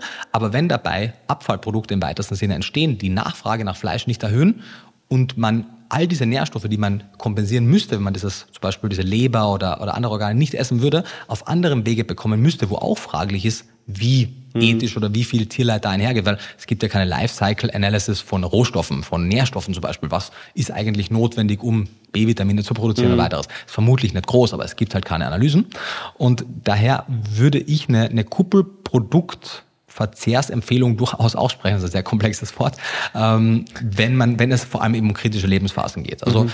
die, die Tatsache, dass ein Produkt tierischer Herkunft ist, das andere wäre auch, ein Reh wurde versehentlich überfahren auf der Landstraße, klar kannst du es auch liegen lassen, aber wenn du es dann isst, also per se ist das natürlich traurig und unglücklich und man mhm. möchte Reh überfahren, aber wenn das von, äh, von Scheinwerfer gehüpft ist und man es leider überfahren hat, sehe ich jetzt aus ethischen Gesichtspunkten auch kein Problem, es einfach zu essen. Oder wenn ein also Tier... Also ich glaube, man muss den lokalen Förster oder so anrufen, jetzt rein auf gesetzlicher Ebene. Das mag aber sein. aus der ethischen Überlegung weiß, heraus. Meine, genau. Äh, oder wenn ein Tier an Altersschwäche stirbt oder mhm. ähnliches. Da sehe ich keinen, oder aus Krankheit oder was auch immer, absolut keine ethische keinen ethischen Imperativ, das nicht zu, zu, konsumieren. Im Gegenteil, ich würde sogar vielleicht sogar einen ethischen Imperativ sehen, es zu konsumieren, weil wenn man es einfach verwesen lässt und wegwirft, muss man ja stattdessen etwas anderes mhm. konsumieren. Was dann auch wieder für Ressourcen ja.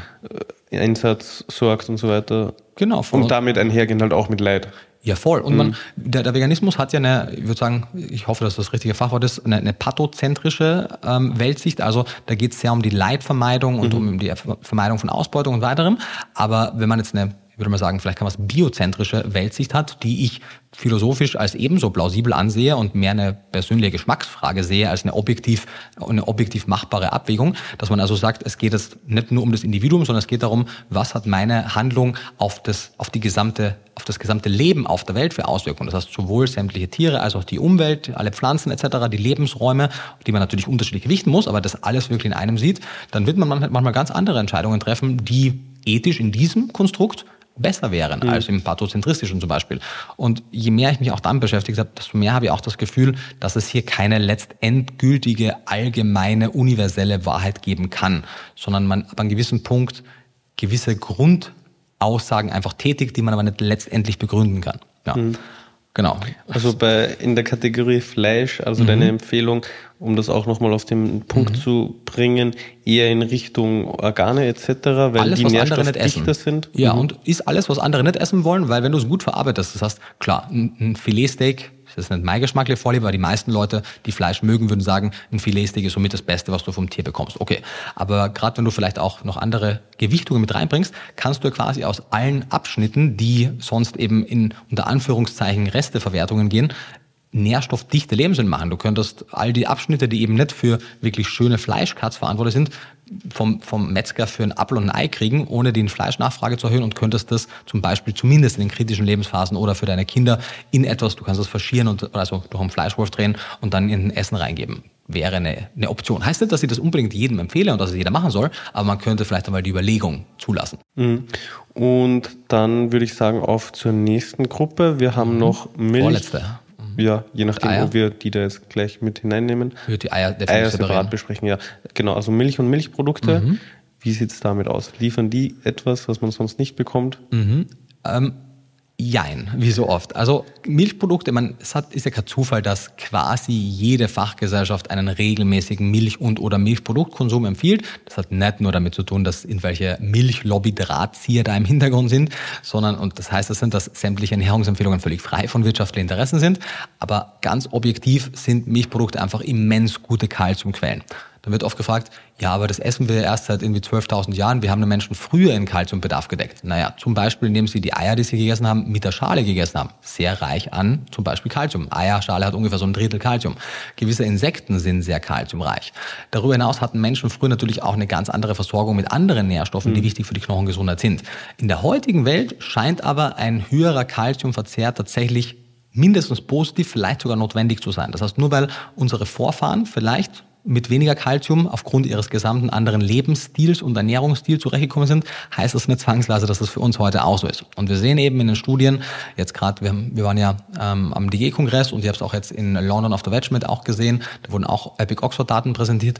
Wir haben einfach immens hohe Frakturraten und schlechtere Knochenmineraldichte bei den Veganern und zum Teil sogar bei den Vegetariern, die halt offensichtlich dann nicht so viel Milchprodukte konsumieren, weil ihre Kalziumzufuhr ist relativ gering auch gewesen im Vergleich zu den Mischköstlern, sehen wir einfach schlechtere Knochengesundheit. Und ein höheres Risiko für Osteoporose, für Frakturen und weiteres ist einfach ein immenses, auch gesamtgesellschaftliches Problem, auch was die Belastung des Gesundheitssystems angeht.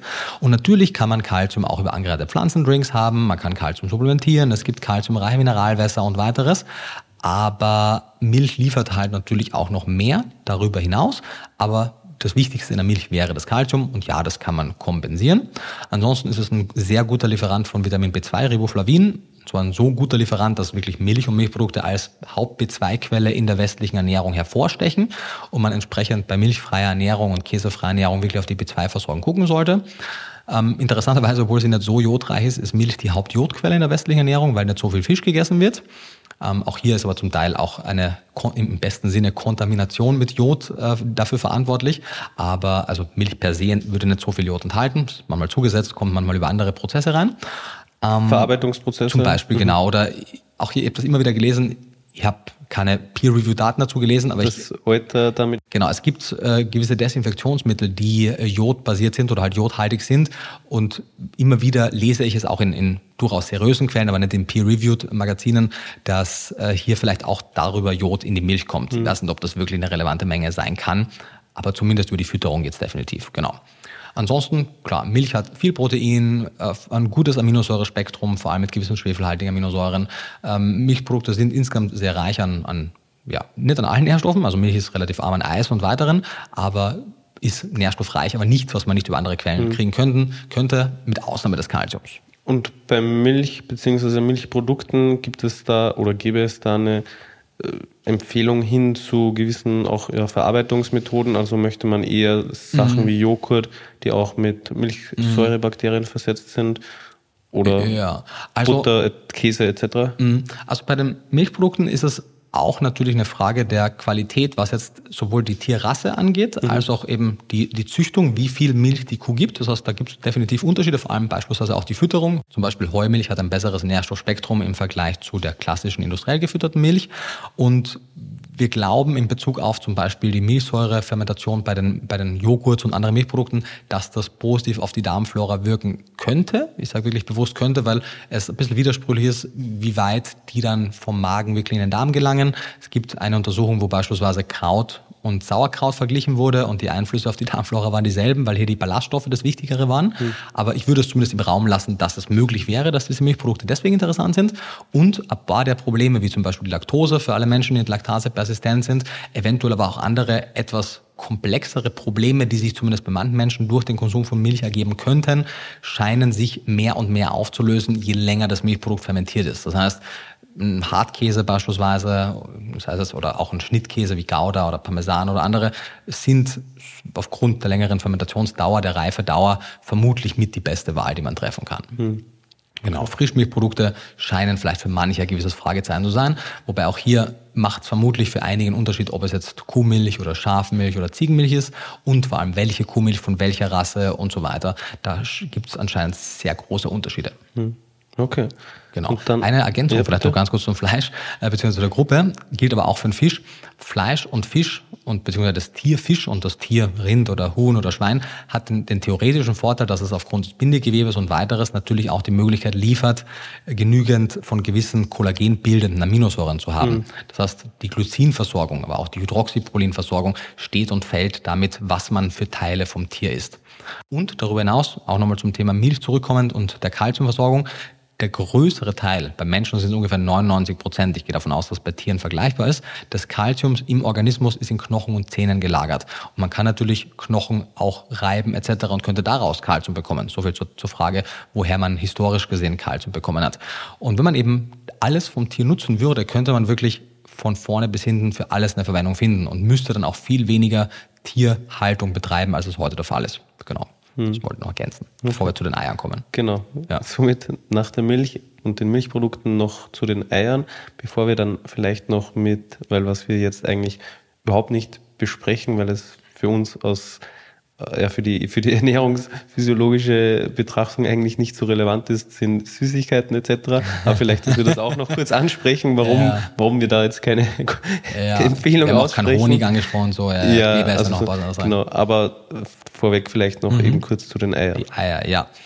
Also, wenn man meine Inhalte im letzten Jahr, letzten zwei Jahren verfolgt hat, wird man gemerkt haben, dass ich in meinen Ernährungsempfehlungen mittlerweile Eier wirklich favorisiere, vor allem als Ergänzung für pflanzliche Ernährungsweisen, was zwei Gründe hat. Zum einen sind sie unter den gängig verfügbaren Lebensmitteln jene, die man noch am ehesten wirklich ethisch sauber produzieren kann, beziehungsweise im Optimalfall kann man sich von Rettet das Huhn e.V. ein Huhn retten, kann es bei sich aufziehen und kann dem ein möglichst gutes Leben geben. Natürlich ist es weiterhin eine Züchtungslinie, die eine sehr hohe Legeleistung hat, das kann zu gesundheitlichen Problemen kommen und so weiter. Mir ist das alles natürlich klar, aber es ist vor allem in kritischen Lebensphasen aus meiner Sicht überwiegt der Vorteil für das Kind oder für die Schwangere durch den Konsum der Eier und ist aus meiner Sicht einfach netto die ethischere Option. Was jetzt nicht heißt, dass Käfigeier eine, eine kluge Wahl wären, aber es gibt eben die Möglichkeit, die Eier besser zu produzieren. Im Vergleich zur Milch musst du jetzt auch die Kuh nicht schwängern und musst das Kälbchen nicht ähm, sozusagen von der Mutter trennen, damit Milch fließt. Du musst grundsätzlich auch, wenn natürlich viele Legehennen aufgrund von mangelnder, von mangelnder Produktivität relativ früh getötet werden, muss das kein prinzipieller Bestandteil der Hühnereiproduktion sein, dass man kann Eier verhältnismäßig ethisch produzieren.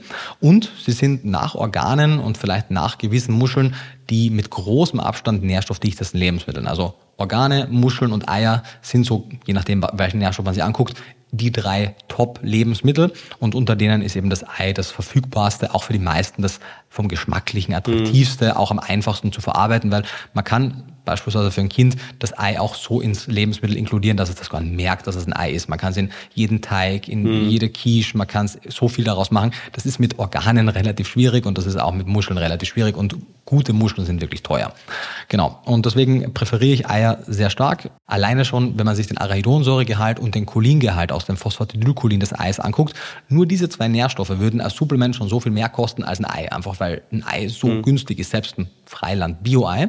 Und Eier bringen natürlich, man, Eier sind ja in vielen dieser biologischen Wertigkeitsanalysen, beziehungsweise mittlerweile nimmt man ja eher den PDCAS, den Protein Digestible Corrected Amino Acid Score, der also noch um die Verdaulichkeit korrigiert ist. In diesen Bewertungen von Proteinen mhm, mhm. ähm, nimmt man das Ei oft als, als, als Referenzwert, als Goldstandard. Und da sieht man eben schon, wie hochwertig das Eiprotein mhm. ist. Einfach vom Aminosäurespektrum her genau. eben und, und von der Verdaulichkeit und Genau, so. einfach sehr ja. hoch und daher ist es vor allem in den kritischen Lebensphasen eine sehr wichtige Ergänzung. Und wenn man jetzt Eier quasi noch ein bisschen mehr Zero Waste verarbeiten würde, haben sie natürlich noch einen großen Vorteil. Zum einen weil sie brauchen quasi keine Verpackung, denn sie kommen mit Verpackung. Klar, sie sind meistens in einer Papierverpackung drin, aber also das ist eine ziemlich nachhaltige Art und Weise, Lebensmittel zu verpacken, weil sie bringen ja ihre eigene Eierschalenverpackung mit. Und wenn man die danach noch auskocht, sodass sie halt steril sind, könnte man sie danach trocknen und fein mahlen und hätte nicht nur eine exzellente Kalziumquelle, ungefähr ein Drittel des der, der Masse in einer Eierschale ist Calcium, stecken jede Menge weitere Mineralstoffe noch drin und das, die Eierschale ist innen mit einer Haut, würde ich es jetzt mal mhm. nennen. Oder Membran, oder? Membran, mhm. genau, ist das, ist das bessere Wort, um, umschlossen, die äh, ebenfalls Kollagenproteine enthält. Das heißt, es wäre sogar eine Art der vegetarischen Kollagenquelle. Ist jetzt mengenmäßig nicht so der Wahnsinn, aber wenn man eben zum Beispiel seinen Kalziumbedarf überwiegend über gemahlene Eierschalen decken würde, was man kann, wenn man pro Tag zum Beispiel zwei Eier essen würde, dann äh, hätte man da wirklich eine, eine, eine eine gute, wirklich komplett verwendete Quelle. Und ja, lange Rede, kurzer Sinn, daher sind unter allen Lebensmitteln Eier meine Basisempfehlung, vor allem in kritischen Lebensphasen. Wenn es eine, bei pflanzlicher bei Ernährung. pflanzlicher Ernährung, genau. Wenn man jetzt quasi, weil wir, das versuchen wir heute, die ethischen, ökologischen und andere Aspekte außen vor zu lassen, dann wären Eier für mich auch ohne Frage das einzige Lebensmittel, wo ich in jedem Fall bei jeder Ernährung, außer wenn man natürlich eine Hühnereiweiß allergiert oder so, äh, das Lebensmittel, was ich unstrittig immer empfehlen würde zu essen. Also alles andere kann man diskutieren, Eier würde ich wirklich nicht exkludieren. Hm. Man könnte sie kompensieren, aber es wird wirklich ein bisschen schwierig. Und sie sind einfach so versatil. Man kann sie mit so vielen Arten und Weisen zubereiten. Sie sind sehr günstig. Man kann sie leicht verarbeiten. Also ja, daher werden die wirklich aus ernährungsphysiologischer Sicht definitiv meine Nummer eins Wahl. Ja, die sind cholesterinreich. Mhm. Wie wir aber in unserer Cholesterinfolge, die wir schon mehrfach angekündigt haben, noch besprechen werden, ist Nahrungscholesterin per se und das Eiercholesterin nicht der Driver für unsere Hypercholesterinämie-Epidemie in westlichen Ländern. Kannst du da vielleicht noch eine ungefähre Zufuhrempfehlung aussprechen, mhm. weil ich es auch jetzt in letzter Zeit immer wieder mitbekommen habe, dass Leute anfangen, mhm. irgendwie ein, zwei Eier pro Woche zu essen mhm. und dann glauben sie, oder ja, gehen mhm. sie davon aus, dass sie dann ausreichend mit eben Arachidonsäure mhm. und Cholin versorgt sind. Klappt das mit so einer geringen Menge oder wie viel würde man da circa benötigen? Ja, grundsätzlich nein, also vor allem nein, wenn es als Ergänzung zu einer ansonsten pflanzlichen Ernährung gemeint ist. Der Anteil an Eiern steht und fällt natürlich mit dem Anteil an anderen Tierprodukten. Wenn man jetzt davon ausgehen würde, dass man seine pflanzliche Ernährung nur um Eier erweitert, dann bräuchte man pro Tag als Erwachsener schon ungefähr zwei Eier, um Arachidonsäure, Cholin in einer wirklich guten Menge zu decken. Man würde dadurch auch wirklich einen großen Zugewinn für die Proteinversorgung und weiteres bekommen. Auch die Retinolversorgung wäre deutlich besser, weil man hätte dann vorgeformtes Retinol. Ähm, wenn das Ei sehr nährstoffdicht ist, wenn es vielleicht auch ein bisschen größeres Ei ist oder wenn es primär darum geht, eine Grundversorgung zu haben, würde auch ein Ei schon wirklich einen, einen, einen großen Vorteil bringen. Wir reden aber genau mhm. davon pro Tag. Das heißt, im Bereich von sieben bis 14 Eier pro Woche. Mhm. Und natürlich ist die Frage, ob man das dann ethisch skalieren könnte, weil das ist ja auch oft ein Vorwurf, äh, sowohl bei der, bei der Weidekuh-Thematik als auch bei der Muschelthematik als auch bei der Hühnerei-Thematik. Vielleicht nicht, aber nicht jede Lösung, die zumindest für einen Teil der Bevölkerung ethisch, ökologisch und gesundheitlich funktionieren kann, ist nichtig, nur weil sie nicht für 100 Prozent funktioniert. Wenn wir mhm. das als Maßstab nehmen würden, würden die meisten Ansätze, die wir in allen möglichen Bereichen haben, nicht passen können. Und daher und das heißt ja auch nicht, wie gesagt, wenn man sich jetzt nicht nur von Eiern ernährt, heißt auch nicht, dass man jeden Tag zwei Eier essen muss. Aber vor allem in den kritischen Lebensphasen als schwangere Frau würde ich wirklich mindestens eins, optimalerweise zwei empfehlen. Alle Menschen, die bei veganer Ernährung Probleme bekommen, würde ich zwei empfehlen. Und das können auch vier sein. Also aus ernährungsphysiologischer Sicht, bei ansonsten Pflanzenernährung sehe ich auch kein Problem bei drei oder vier Eiern pro Tag. Aber der, der, der größte Unterschied wird zwischen 0 und 1 sein, der zweitgrößte Unterschied zwischen 1 mhm. und 2 und dann wird der Unterschied etwas abflachen. Mhm. Und, genau. und bei Kindern vielleicht eher eins. Also ja. bei kleinen Kindern eins, bei, bei Jugendlichen in der Pubertät eher zwei. Weil du gerade noch die Skalierbarkeit angesprochen hast. Mhm es ist, finde ich, auch so die Frage nach der Alternative, weil mhm. bei rein pflanzlicher Ernährung, wenn man Arachidonsäure supplementieren möchte, mhm. dann hat man hierzulande nicht so viele Alternativen. Mhm. Also bei uns gibt es das Pilzöl mit Arachidonsäure, mhm. aber dann mehr, was einerseits sehr teuer ist und ich merke es halt auch einfach mit den Bestellungen, mit den Lieferzeiten etc. Mhm. Da ist die Skalierung nicht so einfach. Also da mhm. bekommen wir in unregelmäßigen Abständen limitierte Chargen. Ich hoffe, dass das mittelfristig besser wird, aber ja, also ist auf jeden Fall nicht so einfach und ja, das macht es auch nochmal etwas schwieriger. Voll, natürlich. Weil die Alternativen fehlen, meine ich. Voll. Natürlich könnte man argumentieren, der Mensch hat eine ausreichende Arachidonsäure-Eigensynthese. Hm. Die Videoreihe und Podcast hat, denke ich, gezeigt, dass das definitiv nicht auf alle Menschen zutrifft. Und das Hühnerei bringt ja eben auch noch weitere Dinge natürlich hm. mit sich. Und weil meine Thematik ist ja auch, wo kommt das ganze Sojalecithin her und wo kommt, oder das Rapslecithin oder Sonnenblumenlecithin. Also auch hier muss man ja für jeden einzelnen Nährstoff fragen, kann man das als, skalieren? Als Alternative zur Cholinquelle meinst du? Genau, also als mhm. Alternative zum Ei als Cholinquelle. Mhm. Genau, weil aktuell natürlich kann man Lecithin relativ einfach bekommen, weil die wenigsten Menschen ihr, ihr ganze Cholinversorgung über Lecithin decken, sondern mhm. Lecithin ist ja hauptsächlich ein Emulgator in der Nahrungsmittelindustrie und da braucht man nur sehr geringe Mengen. Ich weiß es nicht, ob wir es skalieren können, dass plötzlich 80 Millionen Deutsche Lecithin für ihre Cholinversorgung haben. Ich weiß es nicht, vielleicht, vielleicht auch nicht. Daher wird es hier sowieso immer wahrscheinlich Mischmodelle sein. Mhm. Daher halte ich das für ein relativ schwaches Gegenargument. Mhm. Ja. Genau, vielleicht abschließend noch, mhm. ich habe es vorhin kurz angesprochen, jetzt eben, ich würde vielleicht noch gerne mhm. kurz über ja, Genussmittel sprechen mhm. und aber auch noch erwähnen wollen, dass unter der ganzen Thematik der Nährstoffbedarfsdeckung ja auch die wahrscheinlich wichtigste Basisprämisse lautet, dass man sich energiedeckend, ist das richtig? Mhm, also isokalorisch. Isokalorisch, mhm. genau, ähm, ernähren sollte, was ja in der Definition, glaube ich, ein bisschen untergegangen ist, aber mhm. was für dich wahrscheinlich als Basis die Voraussetzung war, oder? Genau. Recht, ja. Also man sollte nicht langfristig zu wenig Kalorien zuführen und mhm. in einen kalorischen Mangel geraten und auch nicht umgekehrt zu viel zuführen und langfristig übergewichtig werden. Genau, sowohl eine stark hyper- als auch mhm. eine stark hypokalorische Ernährung geht mit einer Reihe an gesundheitlichen Problemen einher, da hast du vollkommen recht. Gut, dass du es ansprichst, weil das ist für mich so eine Selbstverständlichkeit. Ja. Und natürlich ausreichend trinken, also trinken, ausreichend Flüssigkeit, Flüssigkeit H2O, genau. Ja, ja.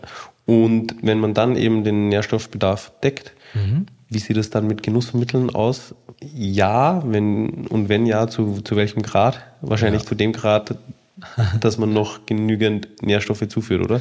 Weil es ist ja davon ist auszugehen, Faktor, ja. ja. dass Genussmittel ja mm, mehr oder weniger kaum Mikronährstoffe liefern. Genau, also äh, äh, man, es gibt ein paar Genussmittel, die gewisse Stoffe haben, mhm. aber im Großen und Ganzen hast du vollkommen recht, die meisten Genussmittel haben das nicht in großer Menge und man isst sie hoffentlich nicht in so großer Menge, dass sie einen relevanten Anteil an der Nährstoffbedarfsdeckung haben. Äh, wie du richtig sagst, optimalerweise sollte man die Genussmittel über quasi die, das Gap, die Lücke zwischen dem Kalorienverbrauch und der Kalorienzufuhr zum Zwecke der Nährstoffbedarfsdeckung mhm. haben. Soll heißen, wenn ich beispielsweise 2000 Kilokalorien zur Verfügung habe, dann, und ich schaffe es aber vielleicht schon mit 1700 Kalorien bei Nährstoffbedarf zu decken, dann habe ich noch 300 Kalorien Spielraum mhm. und dann könnte ich alles oder einen Teil davon über zum Beispiel Süßigkeiten oder weiteres decken.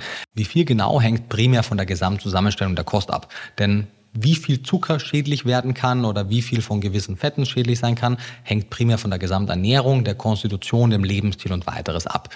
Ähm, auf generell zu sagen, man darf nichts mehr Süßes essen, A, macht man sich damit immens unbeliebt und ich selbst mache es auch nicht, also es wäre auch irgendwie scheinheilig, weil auch ich habe einfach Lust darauf, mhm. was Süßes zu essen. Und es muss ja auch nicht und sein. Es, und, ja. und das ist das Ding, es muss auch nicht sein, weil es gibt keinerlei Daten, dass eine 95 Prozent ausgewogene nährstoffbedarfsdeckende Ernährung, die im Rahmen eines insgesamt gesunden Lebensstils stattfindet, irgendwie besser sein würde als eine hundertprozentige mhm. Ernährung nach diesem Fällen. Also, ah, also umgekehrt, dass eine mhm. hundertprozentige besser wäre als eine 95-prozentige, oder? Ja, sorry, natürlich, ja. wahrscheinlich. Also beides, aber so macht es mir Sinn. So, genau, richtig. Also die, die, die letzten paar Prozent mhm wenn ein Nährstoff einmal gut gedeckt ist, irgendwann fängt der Körper natürlich auch an, mit Nährstoffen nicht mehr so sparsam zu haushalten und scheidet einfach mehr aus. Das mhm. heißt, es gibt eine Grenze, wo ein Nährstoff dann gar nicht mehr wirklich was nutzt. Irgendwann kann sogar zu viel werden. Das ist im Normalfall bei der Ernährung auch nicht der Fall. Aber es gibt eine gewisse, eine gewisse Spannbreite beziehungsweise eine gewisse Referenzbreite an mehr Zufuhr an Nährstoffen, die nicht wirklich eine, eine Mehrleistung an Gesundheit mhm. für den Körper bringen.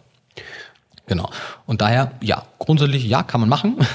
Softdrinks sollten, also unter den Genussmitteln würde ich sagen, sind Softdrinks noch das, die größte Schwierigkeit, weil man einfach, ohne es zu merken, immens viel Zucker bekommt und Softdrinks im Gegensatz zu Süßigkeiten auch sehr oft einfach irgendwann im Laufe des Tages zu sich nimmt und daher also unabhängig von anderen Mahlzeiten, Mahlzeiten genau, die kompensatorisch mh, wirken könnten. Sprich, genau. ein Softdrink auf nüchternen Magen wirkt um einiges schlechter als dieselbe Menge Zucker nach einer ausgewogenen Mahlzeit in Bezug auf den Obst und Gemüse und, und mhm. weiteres. Genau. Das heißt, optimalerweise nimmt man Desserts als Nachspeise mhm. nach der Hauptspeise. Das ist deutlich klüger. Und wenn die Hauptspeise gut zusammengestellt war, eben ballaststoffreich, einige sekundäre Pflanzenstoffe hatte, dann wird sowohl die Hyperglykämie die tendenziell eintreten könnte, also der erhöhte Blutzuckerspiegel, nicht in dem Maße eintreten und vor allem auch die negativen Effekte, die damit einhergehen würden, treten ebenfalls nicht mhm. oder nicht in dem Maße ein. Genau. Übrigens auch vielleicht letzter noch kompensatorisch, das geht natürlich in alle Richtungen. Also sowohl zum Beispiel hochzuckerhaltige oder weißmehlhaltige Speisen werden nicht so negativ auf den Blutzuckerspiegel wirken, wenn wir zum Beispiel Gemüse und Obst dazu essen. Und andererseits werden aber auch potenziell abträgliche Stoffe, die man oft mit tierischen Lebensmitteln in Verbindung bringt, wie zum Beispiel, man weiß das ja, dass die WHO zum Beispiel verarbeitetes Fleisch als Stufe 1 krebserregende Substanz und rotes Fleisch als Stufe 2 krebserregende Substanz kategorisiert hat. Oder dass beim äh, sehr hochtemperaturigem Braten von Fleisch gewisse Stoffe entstehen können, die potenziell krebserregend sein können. All diese negativen Effekte können genauso kompensiert werden, wenn man beispielsweise das Fleisch oder das verarbeitete Fleisch mit Brokkoli oder anderen Kreuzblütlern konsumiert und eben kombiniert, weil die sekundären Pflanzenstoffe im Brokkoli beispielsweise einige dieser Substanzen binden und dann unschädlich mhm. ausscheidbar mhm. machen. Und daher ist es eben immer eine Frage der Gesamtzusammenstellung der Kost. Man sollte sich nicht zu sehr von isolierten In-vitro-Studien sowohl im positiven als auch im negativen beeinflussen lassen und sollte einfach eine insgesamt ausgewogene Kostzusammenstellung haben, sollte auch wirklich versuchen, die die psychologische Komponente des Essens gesund zu gestalten, das heißt ein positives, gutes Verhältnis zu sich und seiner Mahlzeit zu haben und es nicht den Großteil deines Alltags einnehmen lassen, was es ja oft auch der Fall ist. Und in den meisten Fällen wird es bei, also bei veganer Ernährung definitiv, bei vegetarischer Ernährung oft und in vielen Fällen auch bei mischköstlicher Ernährung der Fall sein, dass man gewisse Dinge supplementieren wird. Je mehr restriktiert wird, desto mehr muss supplementiert werden. Auf einer prinzipiellen Ebene wäre es aber natürlich in der Mischkost einwandfrei möglich, völlig ohne Supplemente zu leben. In der veganen Ernährung oder anderen pflanzlichen ist es nur dann möglich, wenn wir eine bessere Nährstoffanreicherung der Nahrungsmittel haben. Hm. Genau. Okay, nachdem wir schon eine ganze Weile sprechen, würde ich sagen, dass wir es dabei für heute belassen. Es war vielleicht für den einen oder die andere, könnte ich mir zumindest vorstellen, ein bisschen unbefriedigend, weil es wieder nicht allzu konkret war. Aber das liegt so ein bisschen in der Natur der Sache. Und es gibt einfach auf individueller Basis so viele Aspekte, die man dann ja auch einfach persönlich beachten muss, die man für sich entscheiden muss, um dann eine Ernährungsweise zu finden, die einem selber passt. Also so viel zumindest aus meiner Sicht noch abschließend. Ja, kann man natürlich vorstellen, dass es viel befriedigender wäre, wenn ich sagen könnte, hey, das ist der One-Size-Fits-All-Plan für alle und den könnte es theoretisch geben, aber halt nur unter der Prämisse, dass man sämtliche ethischen, ökologischen und anderen Aspekte außen vor lässt. Also das könnte man schon aus ernährungswissenschaftlicher Sicht machen, aber das würde dann erst wieder wenig helfen, weil sowohl Preis als auch menschliche und nicht mhm. menschliche ethische Belange als auch ökologische Belange natürlich damit reinspielen und daher führt es eben am Ende des Tages dazu, dass man auf individueller Ebene einfach ja, individuelle Entscheidungen treffen muss. Mhm. Was es nur aus meiner Sicht nicht passieren sollte, was man nicht tun sollte, sind zwei Dinge, die ich aber leider oft wahrnehme und mittlerweile auch bei Fachgesellschaften oft wahrnehme, dass die Betrachtung der ökologischen Aspekte einen zu starken Einfluss auf die ernährungswissenschaftliche Betrachtung nimmt. Das heißt es eben gar nicht, dass man die Ökologie außen vor lässt. Man muss sich nur gewahr sein, dass man nicht aufgrund eines Biases hin zu ökologischeren Lebensmitteln die ernährungswissenschaftlichen Aspekte der nicht ganz so ökologischen Lebensmittel einfach außen vor lässt. Und zum anderen, dass vor allem, wenn man für andere Lebewesen, also für seine Familie, für Kinder, die, äh, ja, die Sorgfalt zu tragen hat, sollte man halt besonders vorsichtig sein und wirklich hinterfragen, ob man vielleicht einer Ernährungsideologie folgt und wie man es sicherstellen kann, dass der Nachwuchs all die Chancen mitbekommt, die er verdient hat. Hm. Ich würde sagen, abschließend bleibt mir nur zu sagen, ich hoffe, dass die Informationen helfen, dass man eine möglichst fundierte Entscheidung, Essensentscheidungen trifft auf täglicher Basis.